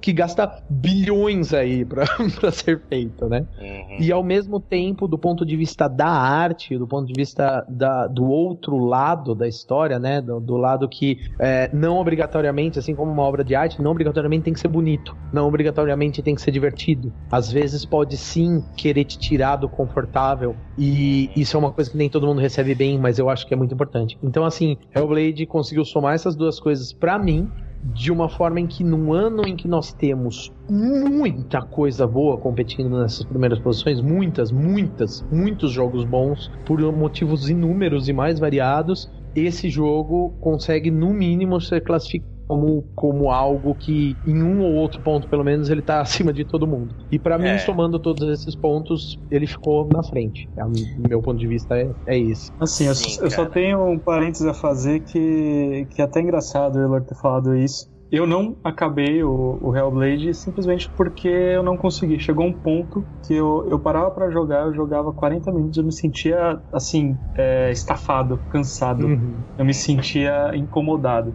E, e se a ideia era essa, como eu acredito que tenha sido, passar essa sensação, parabéns. Passaram. Pô, entre aspas, perderam um jogador, mas ganharam um respeito eterno, porque, Uhum. porque de fato, é, é um jogo, assim, ele cansa, mas não por ele ser ruim ou por ele ser bom. Ele cansa porque é a intenção dele. Isso é, isso é digno de, de nota, assim. É, E assim, eu acho que o que resume Hellblade pra mim é o último vídeo que eles fizeram do, do Development Diary lá, que eles estavam fazendo, né? Eles documentaram todo o processo de desenvolvimento. Eu assisti todos os vídeos e o último vídeo sobre foi sobre a recepção que Hellblade teve. E assim, a Melina Jurgens e o- os pró- próprios escritores do jogo, né, o Tarim Antoniades lá, eles em coro falando a mesma coisa, assim, a Melina Jurgens falando, foi a minha primeira interpretação e eu tava nervosa pra saber o que as pessoas achavam. Mas acima de tudo,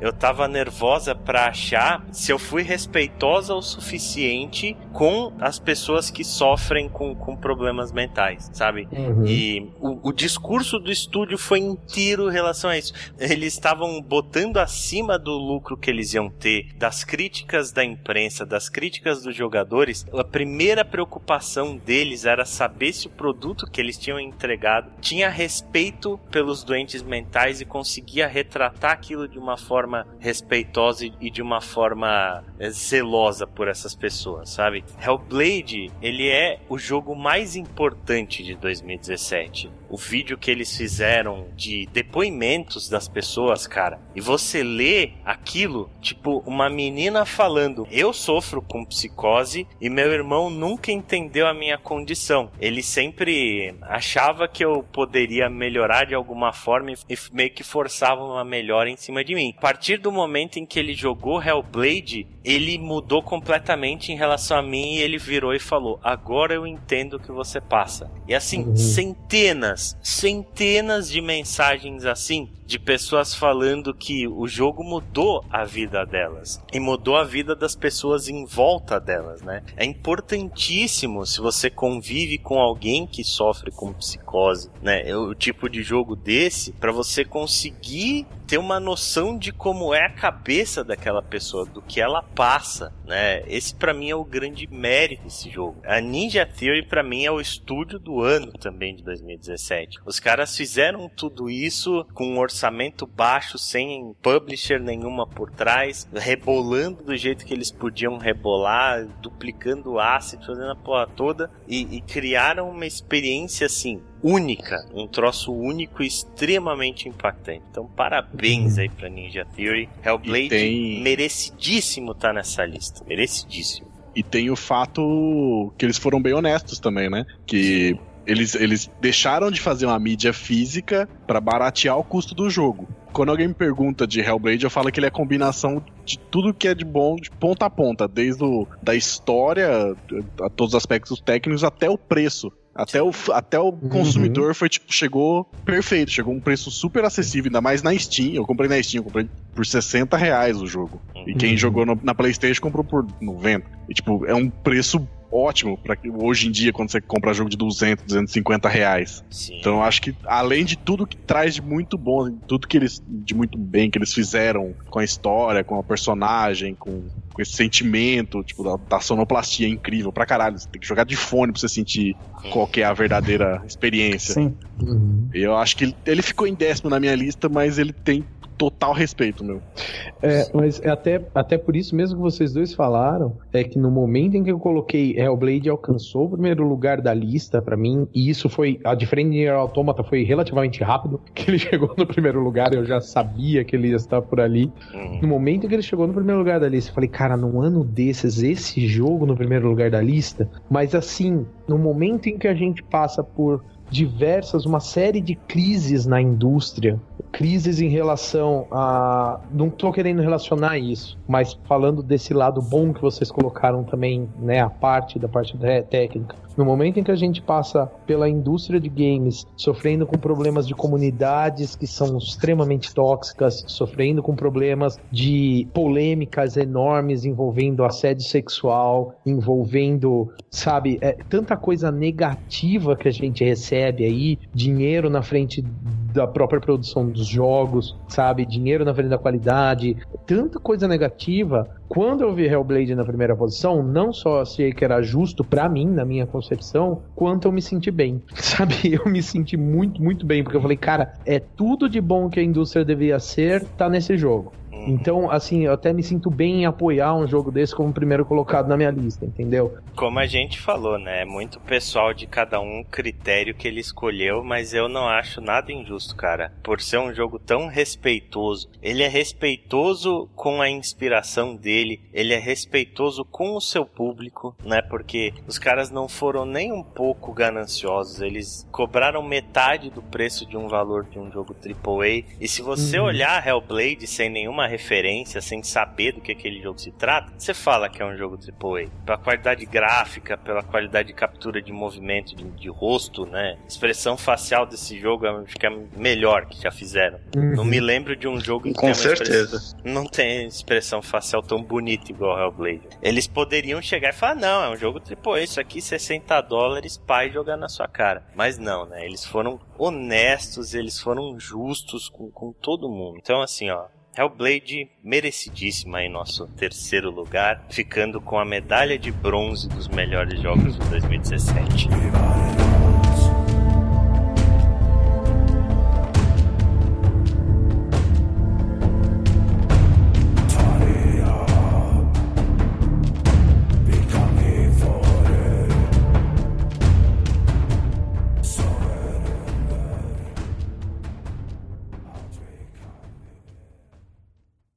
Segundo lugar, Horizon Zero Dawn.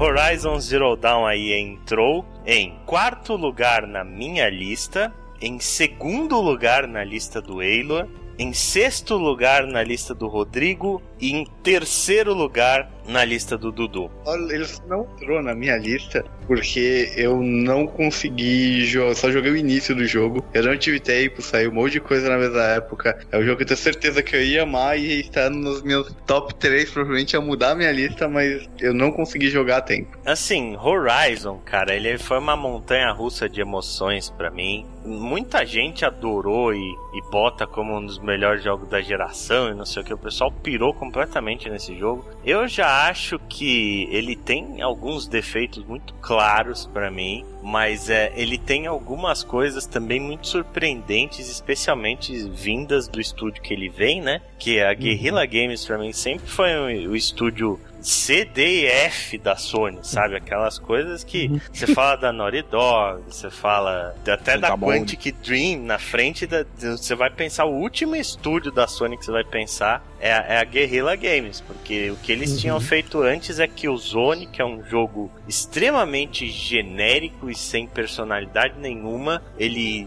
tentou ser o Halo do, do PlayStation e ele não tem o carisma de Halo, ele não tem a qualidade de jogabilidade de Halo, é uma, uma franquia assim completamente dispensável. Quando esses caras que saíram de um Killzone para fazer um jogo como Horizon Zero Dawn é algo muito Sim. impressionante mesmo, assim, o, o set piece do mundo, né? Essa história de ser um, um mundo tão no futuro que deu a volta e voltou para a idade da pedra. É, é muito interessante o, loop, né? E é muito mais interessante ainda a explicação que o jogo dá do que aconteceu com esse mundo, né? Que é a história de Horizon Zero Dawn, é ponto mais alto do jogo pra mim. Eu de fato fiquei muito surpreso com a qualidade do roteiro, com a qualidade das coisas que, que ele vai te explicando e é tudo como se fosse um, um grande escavação arqueológica, né? É, você Uhum. vê tudo através de audiologs, através de documentos que você encontra e você cria na sua cabeça como aconteceu aquilo. Você imagina na sua cabeça, cria aquele cenário e é um troço tão interessante que você Uhum. sente um apetite por querer saber mais, assim. Eu, eu terminei o é jogo sem pegar os, os audiologs todos, eu queria voltar nas porra dos lugares só pra pegar todo o resto dos audiologs e, e saber mais daquela história, saber cada detalhe que É. eu podia, porque realmente é muito gostoso. Aí você pegou num dos cernes da questão pra mim. A gente já viu jogo de mundo aberto, RPG, blá blá blá blá blá blá blá blá blá blá milhões. Tá saindo um por semana hoje em dia no mundo dos games. Mas um jogo em que você tem real interesse em saber o que aconteceu, de fazer isso que você falou, ir lá procurar o- os pontos onde você visualiza o passado e ouvir audiolog e não sei o que, fazia muito tempo que eu não via, cara. Fazia muito tempo que eu não via um jogo que desse um interesse desse nível no que tá acontecendo no mundo que você tá vivendo. Isso fazia muito tempo que eu não via. Foi uma das coisas que matou a pau. E pra mim, a única coisa que eu vou falar que foi o meu segundo colocado, porque a história de Horizon Zero Dawn pra mim é uma das melhores obras de ficção científica de todas as mídias. Tá ali entre as melhores obras de ficção científica, cara. E eu já vi bastante gente que é fã de ficção científica falando a mesma coisa, assim, que é uma das histórias de ficção científicas mais geniais que, que eles já viram em qualquer mídia. Eu não, não sei se eu chego a esse ponto, mas que eu fiquei cativado pra caramba e foi o, o principal motivo de eu ter seguido adiante nele, foi de fato estar curioso pra ver que, de onde aquilo tudo iria culminar. Uhum. Hum, por isso que eu acho que eu vou amar esse jogo. É, você vai, Vai. você vai pirar, Chico, você vai pirar com certeza, sim. Peraí, Ale, eu não quero citar um outro jogo pro Ale não ficar chateado. É, mas, lembra muito um RPG que a gente gosta demais. É, Poxa, Ah, você do Lobo Branco? jogar, tá? é, é Do Lobo aquele lá, Branco. aquele lá. É com bruxo, um né? Esse RPG aí, só por pra... aí. Isso, ah, acho que É o é. bruxeiro? É, é, é, é um que foi feito na Suécia ou não? Foi na. Colônia. É, quase isso. Ah, na, na Finlândia, é isso. É um de bruxo que não é com Harry Potter, esse aí mesmo. É. Ah, tá. E, e esse, vocês falando nisso, aí já entra algumas das coisas que eu vejo como defeito de Horizon Zero Dawn. Não pelo fato dele parecer com, com esse joguinho aí, mas com o fato de ainda existir muita coisa sem personalidade dentro dele. Ser muita coisa simplesmente copiada de algo que já existe, sabe? Aquele monte de side quest genérica de Office Boy, aquele Uhum. um milhão de pontinhos no mapa. Cara, o mapa desse jogo acho que é a coisa mais poluída que eu já vi na minha vida, velho. Você abre um negócio assim, é, é ponto pra todo canto, cara. Que troço incômodo aquilo pra mim, sabe? A Guerrilla, ela criou um set piece muito foda. Os robôs, né? Outro do, do grande ponto alto do jogo. Os o design dos robôs é muito foda. A personalidade que cada um tem. As batalhas contra cada um são feitas de uma forma. Assim, o, je- o jeito que você precisa se virar na- nas situações, assim, é bem, bem legal. Mas é. Existem coisas que eles ainda foram no seguro e que eles ainda foram no genérico e que não precisava ser assim. Essas são as coisas que, me, que mais me incomodam. Mas sei lá, é, é bem aquilo que você falou. Você, daí você para e pensa. Um estúdio que fez Killzone. Uhum. tentou fazer, né, vários Killzone e assim, o máximo que conseguiu foi fazer um jogo bonito, né? O É. fato os Killzone são são jogos bonitos, mas que não tem nenhum carisma, que não tem porquê. É aquele jogo que você tá jogando e no meio dele você para e pensa, ah, por, legal, por que que eu tô jogando isso, sabe? O que tá É, acontecendo? é, o que, que eu tô fazendo da minha vida? sabe? Ah, um jogo bonitinho, você quer ver um final, uma CG bacana, beleza, mas por que, que você tá jogando isso? E, e com o Horizon eu, eu senti exatamente o oposto, assim, é uma curiosidade muito grande de saber o que que, pô, que diabo aconteceu aqui, sabe? E, e a primeira vez que eu entrei numa ruína tecnológica, cara, é uma piração, é um negócio meio, meio Matrix, assim, você tá, tá esperando aparecer uma daquelas máquinas broca e me matar, e, enfim, né, ter, ter esse tipo de, de situação. Uhum. E, e os combates também, né? Não, não tem um, um combate simples. Se você vacilar, você, você toma grandão, assim. É, mesmo com, com inimigos mais básicos. Acho que é, é, isso dá uma profundidade. Você tem esses defeitos, as sidequests são em sua maioria esquecíveis, os personagens secundários salva, sei lá, de 50 personagens deve salvar uns 5. Pra mim é só o Mas, Rost. É o único é, Pra mim personagem. salvaram dois. Só o Rost, É. que, é o, que é o, pa- o pai dela, é o único personagem que, que eu lembro, assim, o resto tudo pra mim E- é um monte e, de cara que eu não lembro o nome. Mas funciona, sabe? Funciona. É um jogo. É um jogo. Eu acho que a, a Guerrilla ganhou nesse ponto a admiração por, por sei lá, fazer algo. Algo, como eu vou dizer, ousado, né? Ela, ela quis fazer algo grandioso. Bom, é, entregou um mundo enorme, entregou gráficos maravilhosos e com seus defeitos ali merece. merece pesar tá- na balança da guerrilha, Sim. eles saíram muito bem, né? Sim, Porra. sim, muito, ma- muito mais, muito acima da expectativa. Pode não ser perfeito, mas é realmente saiu acima do esperado. Tá acima do Sim, E esperado. esse, e esse ponto que você falou, Lara, que eu acho que é muito legal sobre cada batalha ser um desafio e ser algo ah, diferente da outra para cada tipo de robô, mostra também que foi um jogo que não foi feito com preguiça, né? Uhum. Sim. Não foi feito com preguiça, foi um jogo feito com muito empenho, principalmente considerando que a gente tá falando de uma engine completamente nova, própria, feita para isso, então realmente foi um jogo nesse sentido, os caras estão de parabéns mesmo. E provavelmente você nunca vai esquecer alguma luta com algum robô gigante que você enfrentou. Hum. Pois é. Sim. Sim, cara. Me- Primeira mesmo- vez que eu mesmo- enfrentei, que eu olhei um Thunderjaw na minha frente, eu olhei e falei: Jesus do meu céu, o que que eu faço primeira- contra isso aqui? Por onde eu começo? Onde tá, onde, tá, onde tá as opções de diálogo? A minha primeira luta marcante foi com, com a ave da tempestade. Puta, Eu exatamente. não sabia o que Nossa. fazer. Hum, Eu ficava lançando corda pra cima de qualquer jeito. Na hora que pegava, dava aleluia. E é um bicho que até o fim do jogo você fica com a mão suada Sim, lutando você pode tá- ele. Você pode tá- Você pode estar treinadaço, mas se É. você não cuidar, Uhum. não tem jeito. É, isso é bem, isso é bem legal mesmo.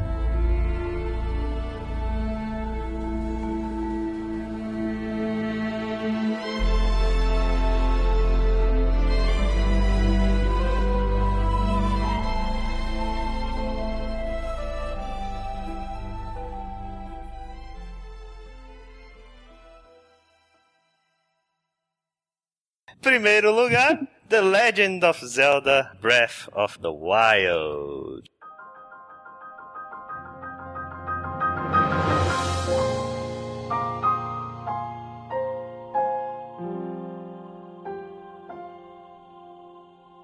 É mesmo. É mesmo? Breath of the Wild foi o segundo lugar do Eduardo, foi o terceiro lugar do Rodrigo, foi o segundo lugar da minha lista e o primeiro lugar jogo do ano do Chico. E neste ponto a gente vê que foram cinco pessoas que escolheram cinco jogos do ano diferente. Que Né? beleza, hein? Esse é- o, o Ale não tem um videogame da Nintendo. Eu tive que emprestar o meu Olha Wii U só. pra ele, pra ele jogar o Zelda, e eu garanti que o Zelda estaria bem posicionado na frente. Trabalhando pelo futuro. O que, eu, o que eu achei fantástico. O Zelda tem uma história meio controversa com ele, porque eu tive que jogar correndo, né? Eu cheguei até a comentar isso, Ah. isso com vocês. Por questões profissionais, eu tive que jogar correndo. Chegou uma bela hora que eu tava andando de um lado pro outro só pra abrir mapa pra tirar print. Mas beleza, é um jogo que, que eu tenho lá minhas, minhas dezenas de horas. Não joguei como deveria. Só que é, ele é fantástico porque ele consegue ser um jogo extremamente realista.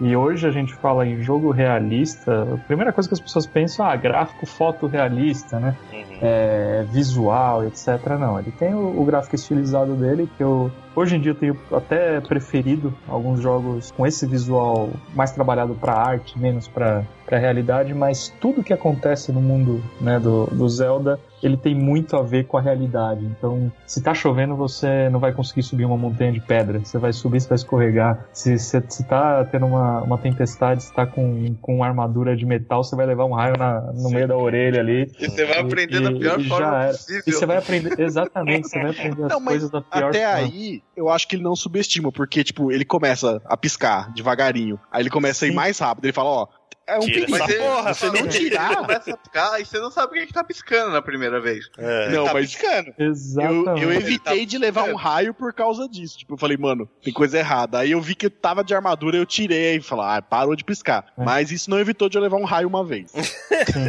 Então, assim, são, são. De novo, é a Nintendo sendo detalhista e a Nintendo fazendo morder minha língua por tanto mal que eu É. falei, desde o do Wii Bacana. até. Do Wii, não, não é nem do Wii U, é do Wii até o Switch. É, é, a Nintendo, assim, é- ela, ela seguiu um rumo muito diferente do que eu tava acostumado na minha infância com o Super Nintendo e por aí vai. Uhum. É, isso a gente, a gente nunca esquece, a gente acaba ficando meio amargurado nesse ponto. Mas é, foi uma grande mordida de língua por esses pequenos detalhes, por essas pequenas coisinhas que tornam, tornam uma, a, a experiência muito boa. O jogo ele tem seus problemas, por exemplo, uma coisa que me irrita muito, a questão da durabilidade de equipamento. Cara, É, é. Chega, chega uma hora que você fala, eu, eu quero usar uma lança, eu quero bater no meu inimigo mais de três vezes com essa lança sem ela quebrar, sabe? Eu quero não me preocupar com isso. Mas todo o resto, é, a história, assim, eu não, não sou exatamente mega fã da história, acho que Acho que é uma história que não, não foge muito ali de um, de um clichêzinho. Só que todo o resto, todo o sandbox da coisa, você não precisa seguir necessariamente a história. Você pode passar dias fazendo qualquer coisa, qualquer tranqueira que der na sua cabeça no meio do mapa que você vai estar você vai estar se divertindo, né? Acho que, é- acho que é De um forma orgânica, né?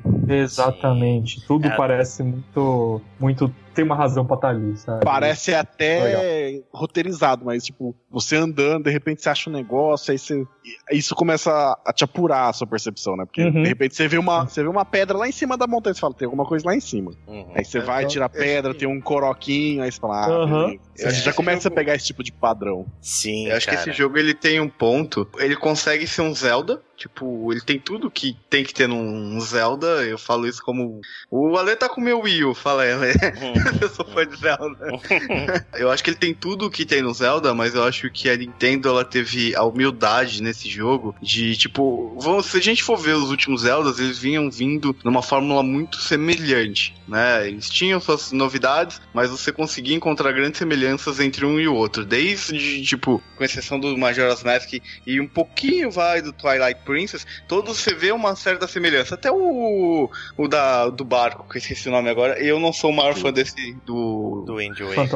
Do Wind Waker. Wind Waker. Uhum. É. Então, tipo, eu acho que todos eles seguem a, tipo, a mesma coisa ali, até em termos de história é bem semelhante, né? Skyward Sword muda um pouco essa parte de história, mas esse jogo, tipo, ele já cria um link, assim, com a história daquele mundo de Hilur, né? Que vem ali de trás e ele consegue, o lance da humildade, né? Tipo, a Nintendo conseguiu olhar pra coisas que o Ocidente estava fazendo com relação a jogos, né? E conseguiu, tipo, apesar de não, o Zelda, as mecânicas Zelda se inspiraram muito dos jogos de ação, de RPGs de ação que a gente tem no Ocidente, mas eles tiveram humildade de pegar e ver que todo mundo tava fazendo, incorporar aquilo num Zelda, né? Você vê, tipo, o lance de cozinhar, os detalhes simples, tipo, da forma de combate, das mecânicas, da forma de exploração daquele mundo, você vê que vem muito de outros jogos mais recentes, eles tiveram, tipo, vamos incorporar isso da melhor forma possível e criar um Zelda foda, que foi o que eles fizeram. Eles falaram, inclusive, al- algumas das maiores inspirações deles, tirando o Skyrim, obviamente, foi Uhum. Minecraft, cara. Se você Sim. pegar toda essa parte de culinária, de você coletar material, no- tem tudo a ver com Minecraft. Uhum.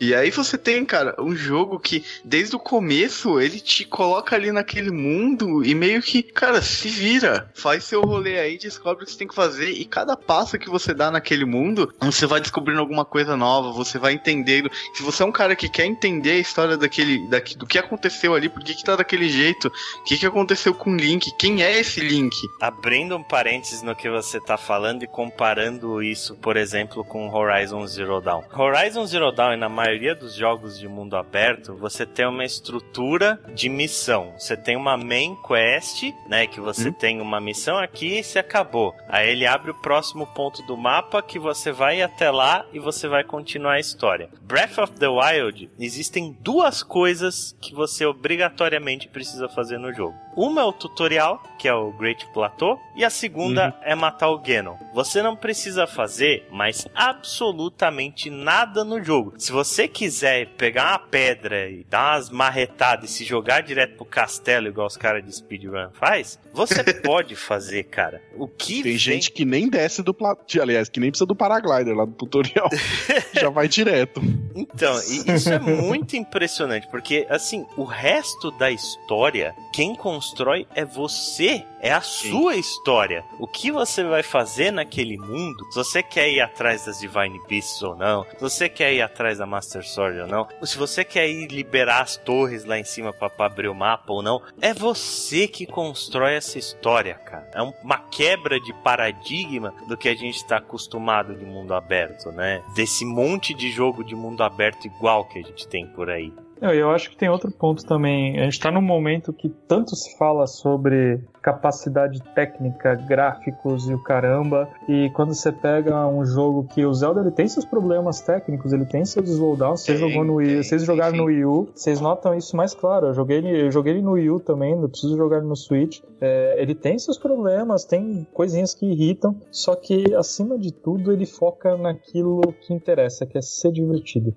Emendando esse ponto, cara, que você falou, ele é um jogo de joguei. Eu acho que ele é um Zelda que. Um cara que não é fã de Zelda. Ele consegue jogar e ter uma excelente experiência nesse jogo. Uhum. Um cara que é fã de Zelda, cara, ele tem uma experiência acima, assim. Porque quando você. Tem pontos, assim, de quando você pega. olha um lugar, e aí, tipo, o primeiro lugar que você vai é. a tem, que é claramente o Temple of Time. E, tipo, você olha aquilo e você fala, cara, eu conheço esse lugar. E, e aí você vai vendo os lugares, vai vendo as raças do negócio. E aí quando você vai pegando as fotos da Zelda e tal, e você vai entendendo o passado. Isso é muito legal. Cara, pra quem, pra quem é fã, pra quem não é fã de Zelda, provavelmente isso tá, é só um colecionável do jogo. Mas pra quem é fã, cara, e acho que é por isso que eu coloquei esse jogo tão em cima, ele é tipo, é uma coisa assim que ressalta o jogo, assim, né? Ele Uhum. cria, ele dá uma recompensa a mais pra você, né? E, cara, a descoberta do mapa, as coisas que você vai descobrindo. Eu recomendo jogar esse jogo sem pegar guia, sem ler porra nenhuma. Desliga o minimap. É a melhor sensação que você tem de jogar esse jogo. É você desligar o, o minimapa e olhar o cenário à sua volta. Porque o mundo de Breath of the Wild, ele é absurdamente gigantesco. Eu acho que é um dos maiores mundos que eu já vi no jogo de videogame. É uma coisa massiva, enorme, você- intimidadora pra caralho. E cada pedaço daquele mapa, ele é tão bem feito, tão bem polido, que você olha no lugar que você tá, você sabe onde é. Tipo, eu peguei o, o mapa de fotografia da Zelda e alguns lugares que eu já tinha passado, eu reconheci. Reconhecendo. Eu vi a foto, eu falei, eu sei onde é essa porra, sabe? E eu já vi relatos de outras pessoas falando a mesma coisa. Eu tava assistindo um streaming de Zelda Breath of the Wild, eu liguei aleatoriamente no stream do cara, o cara tava no lugar, eu falei, eu sei onde é esse lugar. De tão, assim, único que, que é feito né? cada coisa. Se eu falar, tipo, descrever pra vocês, um rio que se passa no meio de duas montanhas gigantescas perto de um estábulo. Uhum. Vocês sabem Uhum. onde é, cara? Sim. Que Uhum, Que exatamente. coisa genial, puta que pariu. E tem outra coisa muito legal do, do mapa e do jogo em si, é, é aquela sensação de tipo, se eu vejo, eu consigo ir. Isso que eu ia falar. Se eu vejo, eu consigo ir pra lá. Então, Eu imagino que em algum momento o mapa não é infinito, óbvio, em algum momento eu vou bater numa parede invisível, ou vou, bater numa montanha intransponível, etc. Mas vai Você não vai demorar conseguir muito. alcançar o lugar. É, Só mas isso. vai demorar muito pra eu chegar num lugar desse. Sim, é, E- comigo, eu acho é que com ninguém aqui aconteceu isso, né? Não aconteceu, É. cara. Eu olhava assim um ponto eu falava, pô, essa montanha aqui não, não tem cara que eu consigo subir nisso, né? É, não Uhum. deve dar, deve ter uma parede invisível, alguma coisa assim. E aí eu começava a escalar. E eu não só conseguia subir lá em cima, quando eu chegava lá, tinha alguma coisa lá. Não, Aham. nem que fosse tem. um baú, qualquer merda, tem alguma coisa lá. Porque os, os desenvolvedores sabem que você queria ir ali. Como que bruxaria que eles fazem, eu não sei, mas eles sabem que você queria ir ali. É, é um mundo Cara, vivo. né? É um mundo vivo. É um mundo vivo.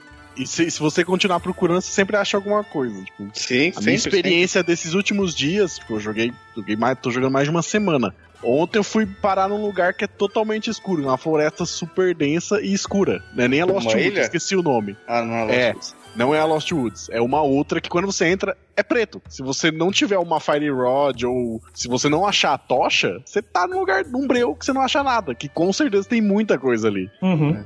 Não, e é tipo, é um jogo que você vai andando, até tipo, boa parte assim do Mirror Lady Game, você vai aprendendo coisa nova do jogo. Sim. É, você vai, sim. tipo, descobrindo alguma coisa, você vai descobrindo. Demorei absurdamente pra descobrir o lance de você construir a vila lá que tem no jogo. Sim, a Eu não, side não quest. sei. Você não Ainda sabe. então. então, tá vendo? Então, é uma side quest que tem Hatê no Village, que você consegue construir a sua própria vila. E uma coisa também, assim, que é, é algo que eu adorei no Breath of the Wild, o que eu fiquei muito impressionado, é como eles pegam as coisas clássicas de Zelda e potencializam aquilo, né? É, E que fazem tudo virar uma coisa gigantescamente grandiosa, né? Por exemplo, para você recuperar a vida num Zelda clássico. Você tomava um dano ali, de repente você achava um inimigo no do caminho, você batia no cara, saía um coraçãozinho, pum, você recuperou sua vida. Ou cortava uma grama, né? Cortava uma grana, uma coisa assim. Quebrava uns jarros. Porque você achava seu coraçãozinho ali, pô, tá, curei, né? E no Breath of the Wild, você toma dano. O que, que você tem que fazer? Você tem que caçar um bicho, pegar o bicho, caçar madeira, cortar madeira, Uhum. montar uma fogueira, achar um pote, cozinhar o bagulho, que aí sim você conseguir fazer milhões de receitas diferentes, uma delas vai recuperar a sua vida, Não, outra. você vai pra uma área que é frio, Hum. né? E se for pra área que é frio, você descobre rapidamente que você começa a levar dano. Cara, é. você pode ir pra lá e ir com uma arma de fogo equipada. Aham. Você pode fazer, montar umas comidas que te dão resistência a fogo por um tempo. Você pode comprar roupa que te dá resistência a fogo. É tanto, tipo, assim, não, não existe, opção, tipo, né? uma forma de resolver o problema. Uhum. Isso é legal porque é o fator orgânico da coisa. Ah, É. O começo do meu jogo no Breath of the Wild foi quando o, o senhorzinho lá pede pra você achar quatro, quatro templos pra você poder fazer. Um eu achei na neve. Uhum, E eu não tinha roupa pra isso. sim. E o legal é que a primeira vez que eu achei uma fogueira onde dava pra cozinhar, eu tinha as pimentinhas lá e era só misturar ela com uma outra coisa e você conseguia o tempo suficiente pra subir lá. Uhum. Então eu falei, caralho, que jogo foda. A hora que você começa a prestar atenção, tipo, tantas maneiras que você pode fazer a mesma coisa. E falando dos próprios shrines, né? Quebraram aquela aquela estrutura de templo que a gente tinha e transformaram em shrines e os shrines são um mais genial que o outro. As resoluções, os puzzles, as- a forma até como você usa o controle de movimento para alguns que você precisa Uhum. mover bolinhas por labirintos e, e coisas assim. E aquilo instiga a sua criatividade. Existem mil formas diferentes de fazer cada coisa. Vai do, de você. Cara, eu nem, eu nem, eu nem. Eu vou até além dos Shrine. Tem uma, uma Divine Beast específica que, cara, você. Você chegar onde você de fato vai lutar, né? Com, com o espírito dela, enfim. Uhum. é, você tem que fazer um malabarismo ali que, cara, você vai demorar muito tempo Hum, pra sim. sacar o que que é. E assim, por ser algo em tese opcional, né? Que você consegue ir lá pro, pro Ganon, vai, vai apanhar até não poder mais, mas eventualmente você vai conseguir matar ele. Cara, por ser algo assim opcional, o tempo que você gasta fazer isso, só que a hora que você descobre é uma é uma satisfação tremenda, é uma é assim uma sensação muito rara em um jogo assim que eu tenho memória, né? É muito legal. E tudo, tudo, esse lance que você falou, de achar vários, várias formas de fazer a mesma coisa, uhum. isso contribui pro realismo do jogo. Teve um grupo de inimigos que, ao invés de, de sair na porrada com eles, eu vi uma, uma rocha né, redonda em cima deles, fui lá, empurrei e pronto, ó, resolvido, sabe? Ou quando nunca, né? você. Né? Ou quando você vai bem de noitinha, lá eles estão tudo dormindo lá dentro, cheio de dinamite, aí você joga uma bomba. É. Sai fogo do olho da caveira. que é lindo até de ver. Ou é senão, quando você pega e taca fogo na grama e faz os caras tudo pegar fogo. Uhum. ah, tem... É, quando o vento vira pro seu lado, né? É. O Eilor tá muito excluído da conversa. O, o Eilor tá nesse momento no site do Submarino fazendo a compra de um Switch com Zelda. Exatamente. Quase isso. Tá comprando a passagem pra Hateno Village. não, eu tô, na verdade, para ser bem sincero com vocês, eu tô tentando, eu tô no BuzzFeed para não prestar atenção para conseguir jogar Justo. Justíssimo. Justo. É, dá pra gente ficar até amanhã falando de Breath of the Wild, falando Facilmente. das nossas histórias. A gente não falou dos cavalos, a gente não falou de tantas Nossa, coisas é. deliciosas desse jogo, dos NPCs, né? algumas sidequests. Pra mim, assim. A sacanagem do amiibo. Sacanagem do amiibo. Ah, mano, eu queria ter todos os amiibo agora. Pegadinha Nossa, da Nintendo, rapaz. É, é, é assim que começa. É assim que começa. O Switch, o Switch me fez ter vontade de ter amiibo pela primeira vez, né? Então, mas é, é, até eu não sei se existe, tipo, existe a tag dele, mas eu nunca vi o amiibo do First Date lá, que é do, do Link do Majoras. Tem, tem sim. Então, mas tem ele oficial? Porque eu nunca achei pra comprar. Tem, tem. Sei, Eu sei que a tag. Não sei se tem aqui. esquema da tag. Existe. Se procurar na internet, você acha? Que merda, tem que comprar assim. é.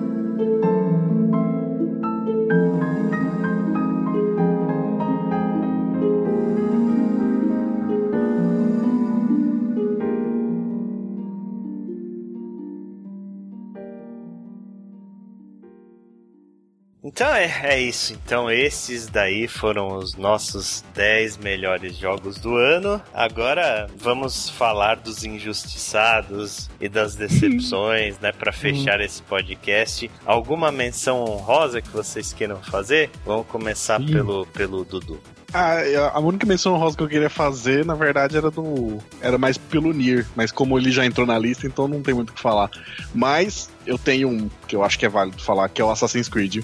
Que é, esse, eu concordo. Esse um aninho que eles deixaram de fazer fez muito bem para eles, cara. Eu acho que é, deu, não renovou tanto assim no, no, esquema, mas a história tá muito bem construidinha, mostra realmente a origem de tudo, tipo, coisas que a gente só lia em algum lugar falando, realmente agora a gente viu o que aconteceu de verdade, o motivo do símbolo, que eu só sabia porque eu precisei na internet, mostra também o motivo do símbolo dos assassinos, e eu acho que são uns detalhezinhos que, que é bem legal, assim. E a, a temática também eu gosto bastante, o mundo é imenso e bonito pra caralho, eu acho que ele vale como menção honrosa, cara. Rodrigo? Na verdade, eu tenho duas, né? Primeira, Wolfenstein 2. Assim, é, é um jogo muito, muito maneiro pela forma que ele desenrola. A história dele eu acho fantástica, o, o setting dele, né? O mundo dele é, é, muito legal. Os personagens são muito legais, mas acima de tudo é um jogo gostoso de jogar, sabe? Você, você pensa pouco, atira muito, é divertido pra caramba.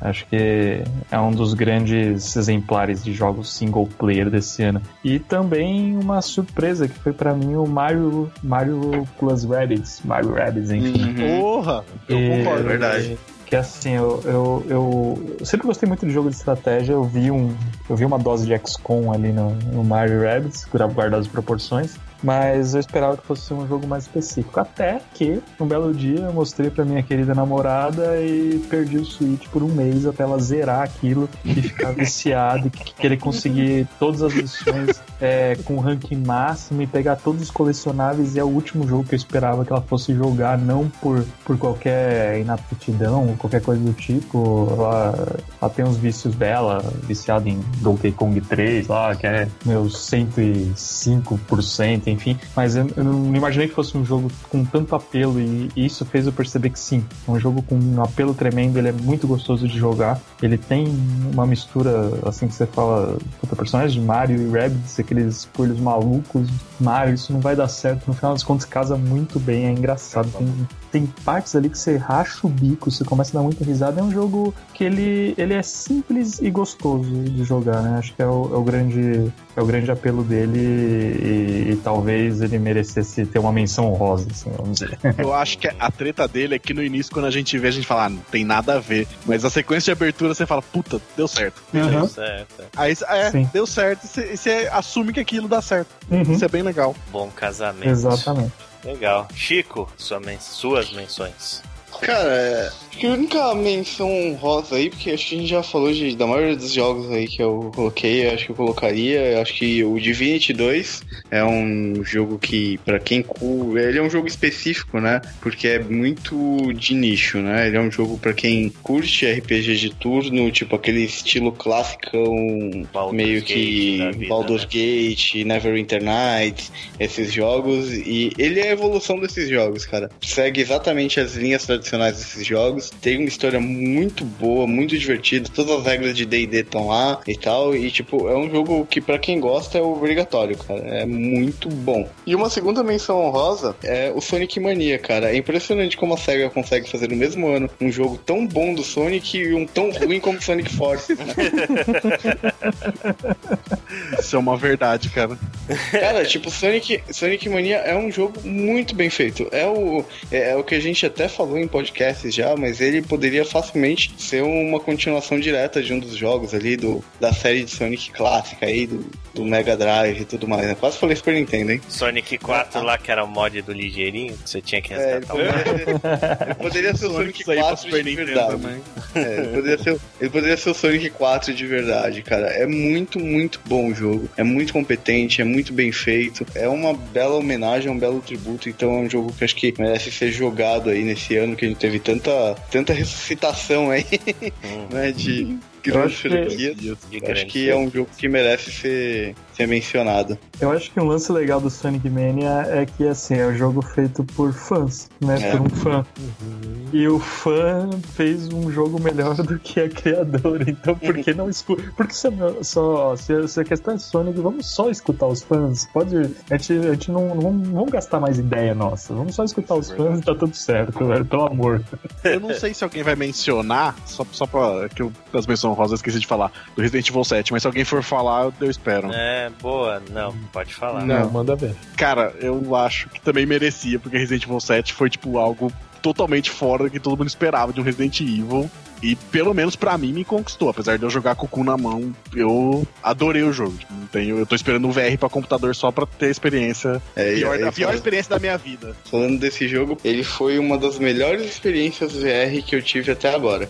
Eu ele joguei é com muito... você e eu adorei. Ele é muito foda. O Por VR mais dele... jogos assim como no hum. VR. É, eu acho que ele, ele, ele e o desse ano, que a gente ainda tá iniciando aí o VR, né? Só pra gente falar um pouco de VR, eu acho que do que experimentar comentei de tudo esse ano, tiveram alguns jogos muito bons. Né? É, mas com relação a jogo, assim, a experiência de jogo, eu acho que o Resident Evil 7 foi uma das melhores experiências que eu tive. Teve o Super, o Super Hot, que é também fenomenal Super e tudo Hot mais. é demais. Cara, é fenomenal, mas Resident Evil 7, ele realmente te entrega uma experiência de jogo que você teria no console normal, no padrão ali. É, é muito completo. É realmente um jogo para VR, sabe? Então, uhum. tipo, eu acho que ele merece essa, essa experiência VR dele é muito boa. Taylor, suas menções honrosas. Eu vou fazer uma menção honrosa, assim, para um jogo que eu. que tá, aliás, tá muito bem colocado na minha lista, mas eu tinha quase certeza que não ia aparecer na Dona Play, que é What Remains of Edith Finch.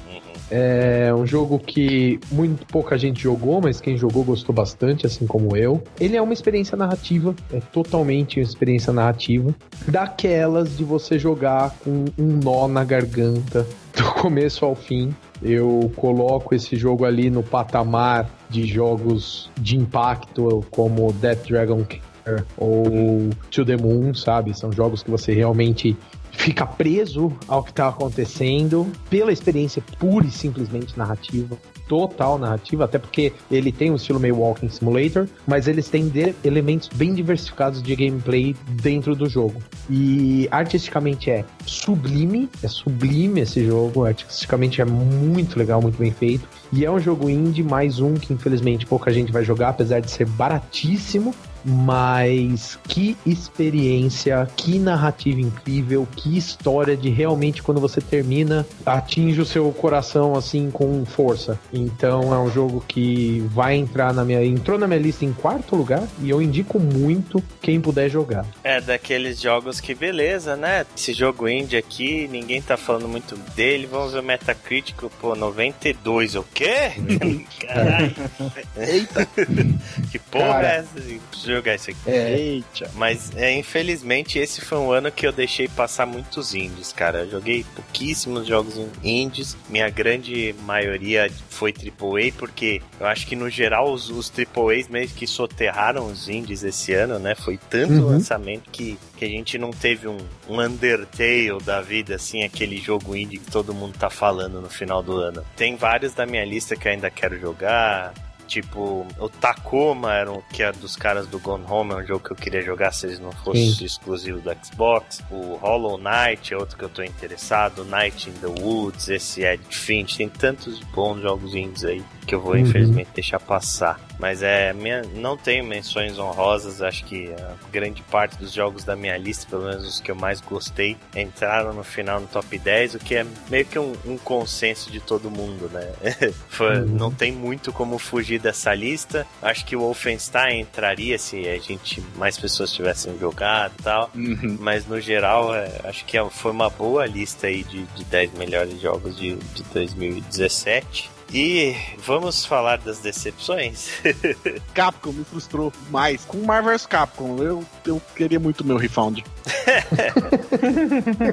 tipo, a história, beleza, tranquilo, mas eu me senti é, roubado com Marvel vs Capcom. Uhum. Porque eu comprei, eu, tipo, eu sempre gostei muito, eu comprei a versão deluxe e tal. E aí o primeiro pacote de roupa que saiu, que eu falei, ah, vou lá baixar pra ver as roupas novas, tipo, ah, eu não tenho, por que, que eu não tenho? Porque tem que comprar também. Mesmo quem tem o Season Pass, foda-se se você tem o Season Pass. Você Sim. tem que comprar roupa também. Capcom, quero meu dinheiro de volta, obrigado. É, rapaz, isso é ganância por esse pacote. Acho que custa quanto? 10, 15 tá. dólares? Acho que é, tipo, eu Mó até grana. consigo ver aqui. Eu sei, ele é, tipo, é caro pra caralho, vai sair uns 20 reais e tem, tipo, um monte de pacote. Então, não, não gostei do que fizeram.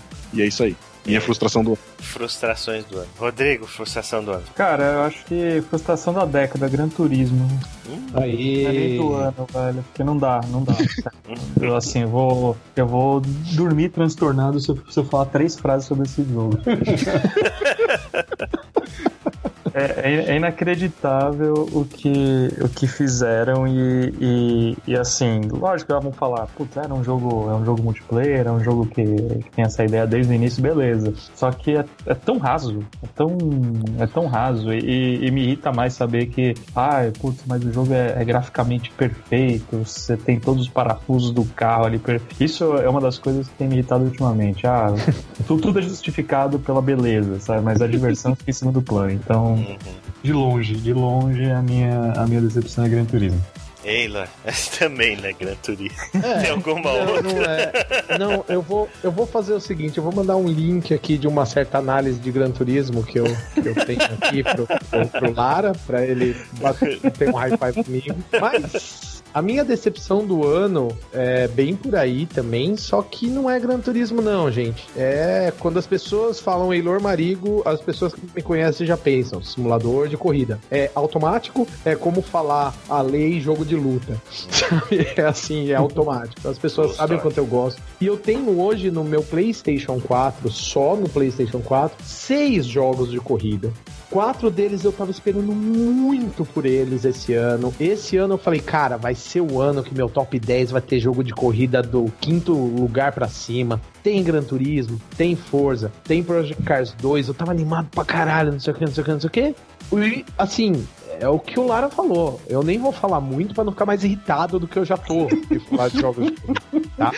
Porque os meus dois jogos de corrida que foram os melhores, melhor destaque desse ano foram Fórmula 1 2017, que deu uma chacoalhada boa uhum. e renovou bem, e WRC 7, que é o do, do Mundial de Rally que são dois jogos realmente muito bons de corrida. Só que é o jogo do nicho, do nicho, do nicho. É quem gosta de jogo de Fórmula 1, quem joga de, gosta de jogo de rally, que são muito nicho, hum. né? E são simulação 100%. Aí a gente pega Project Cars 2, Forza, que ainda para mim ficou o melhorzinho, ali perto dos melhores, e Gran Turismo e dá vontade de me enforcar nesse exato momento. Então essa foi a minha frustração desse ano.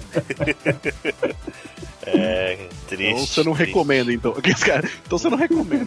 Cara, sabe o que eu recomendo? Sabe o que é mais triste de tudo? Sabe o que eu recomendo? Faz o seguinte: Mario, Mario Kart, Kart 8, é isso que você é. Mario Kart 8 eu tenho. Compra eu, eu me fudi com o Switch, eu comprei tudo que dava. A minha recomendação é compra Project Cars 2 ano que vem, porque todos os bugs vão estar resolvidos e é um jogo que tem um puta potencial. E Forza Motorsport, pronto, você tá bem servido. Gran Turismo pode limar da sua vida e os outros dois são só pra maluco que nem eu que gosto de então relaxa. Chico? Cara, decepção do ano, vamos dizer que foi o Elix. Nossa, é um jogo que. Sério Sim, que porra. isso foi uma decepção pra você?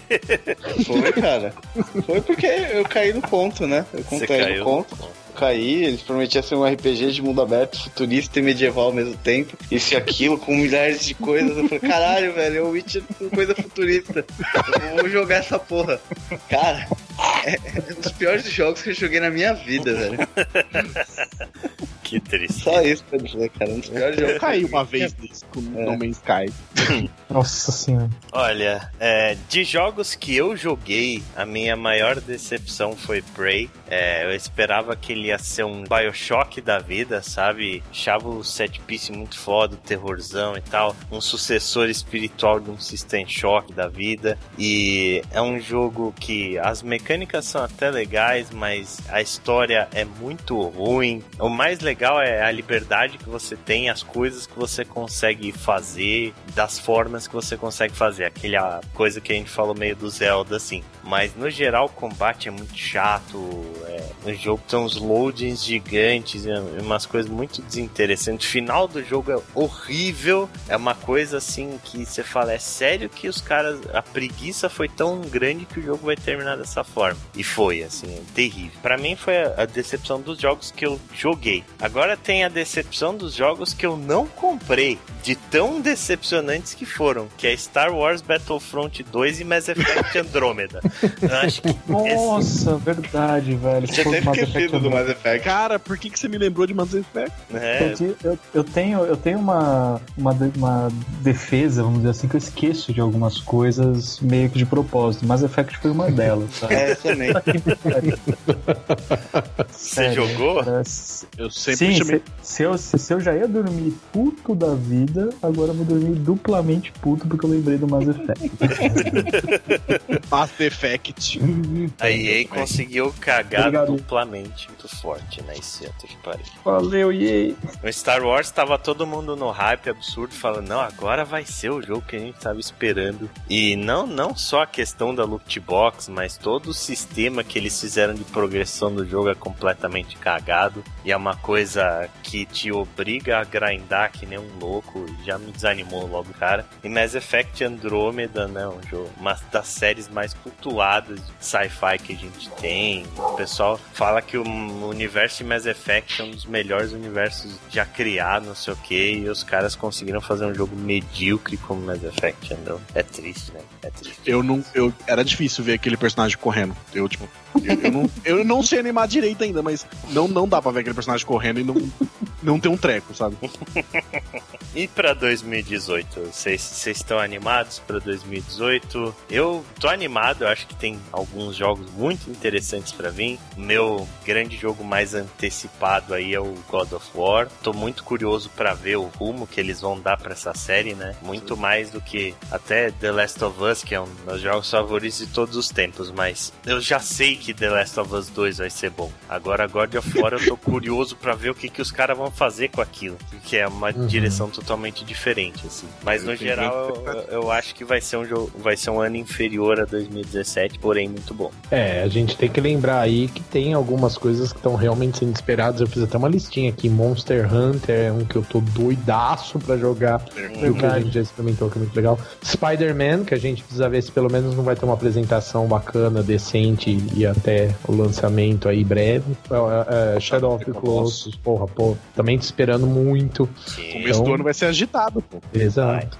Far Cry, Dragon Ball. Eu, eu, Dragon eu amo Ball, Dragon Ball. Dragon Ball. Eu amo Dragon Ball. Esse jogo, pra mim, vai, vai me fazer voltar a jogar Dragon Ball. Então, dá pra, dá pra ficar animado com 2018, sim. Eu não sei se vai ser tão bom quanto esse ano, mas só o do primeiro é. semestre aqui tem uma listinha considerável que pode Vamos falar de Red Dead Redemption, senão as pessoas vão ficar Verdade. com a gente, né? Vai ter também. E é, provavelmente vai ser bom pra caralho também. Provavelmente vai ser bom pra caralho. É isso então, gente. Então fechamos? Isso aí. É É isso. Então, Rodrigo, muitíssimo obrigado pelo seu tempo, pela sua participação. Espero que você tenha gostado. É pra gente sempre muito bom contar com a sua presença por aqui. É, eu digo mesmo, sempre divertido, bate-papo de altíssimo nível. E quando quiserem, estou às ordens. É só chamar que a gente tá aí. Valeu. Valeu, Valeu, Valeu. Dudu, sua primeira experiência podcastal. Muito obrigado também pela participação, cara. Bem positivo, viu, a experiência. Bem positiva. Foi divertido, foi divertido. E obviamente, quem quiser encontrar o Rodrigo, o Rodrigo está no All Jogos, né? É jogos.all.com.br. Exatamente, exatamente e veja todo o conteúdo ridiculamente massivo que o Jogo produz. E é isso, né, gente? Então, a gente vai ficando por aqui. Deixem aí, vocês ouvintes, deixem nos comentários a lista dos, dos seus jogos favoritos do ano. No caso de vocês, pode contar jogos jogados do, do ano passado e tal. Tem sempre gente que manda as uhum. listas retroativas. Deixem aí seu, seus comentários sobre os melhores jogos, as decepções, a, as não comentados e etc. A gente sempre gosta muito de ler. E este é o último podcast do Ana Play deste ano. A partir de agora, a gente finalmente vai ter umas férias merecidas. Voltamos aí no começo começo de janeiro, então. Um abraço para todo mundo, boas festas e até o ano que vem. Boas festas. Falou. Valeu. Falou, boas festas.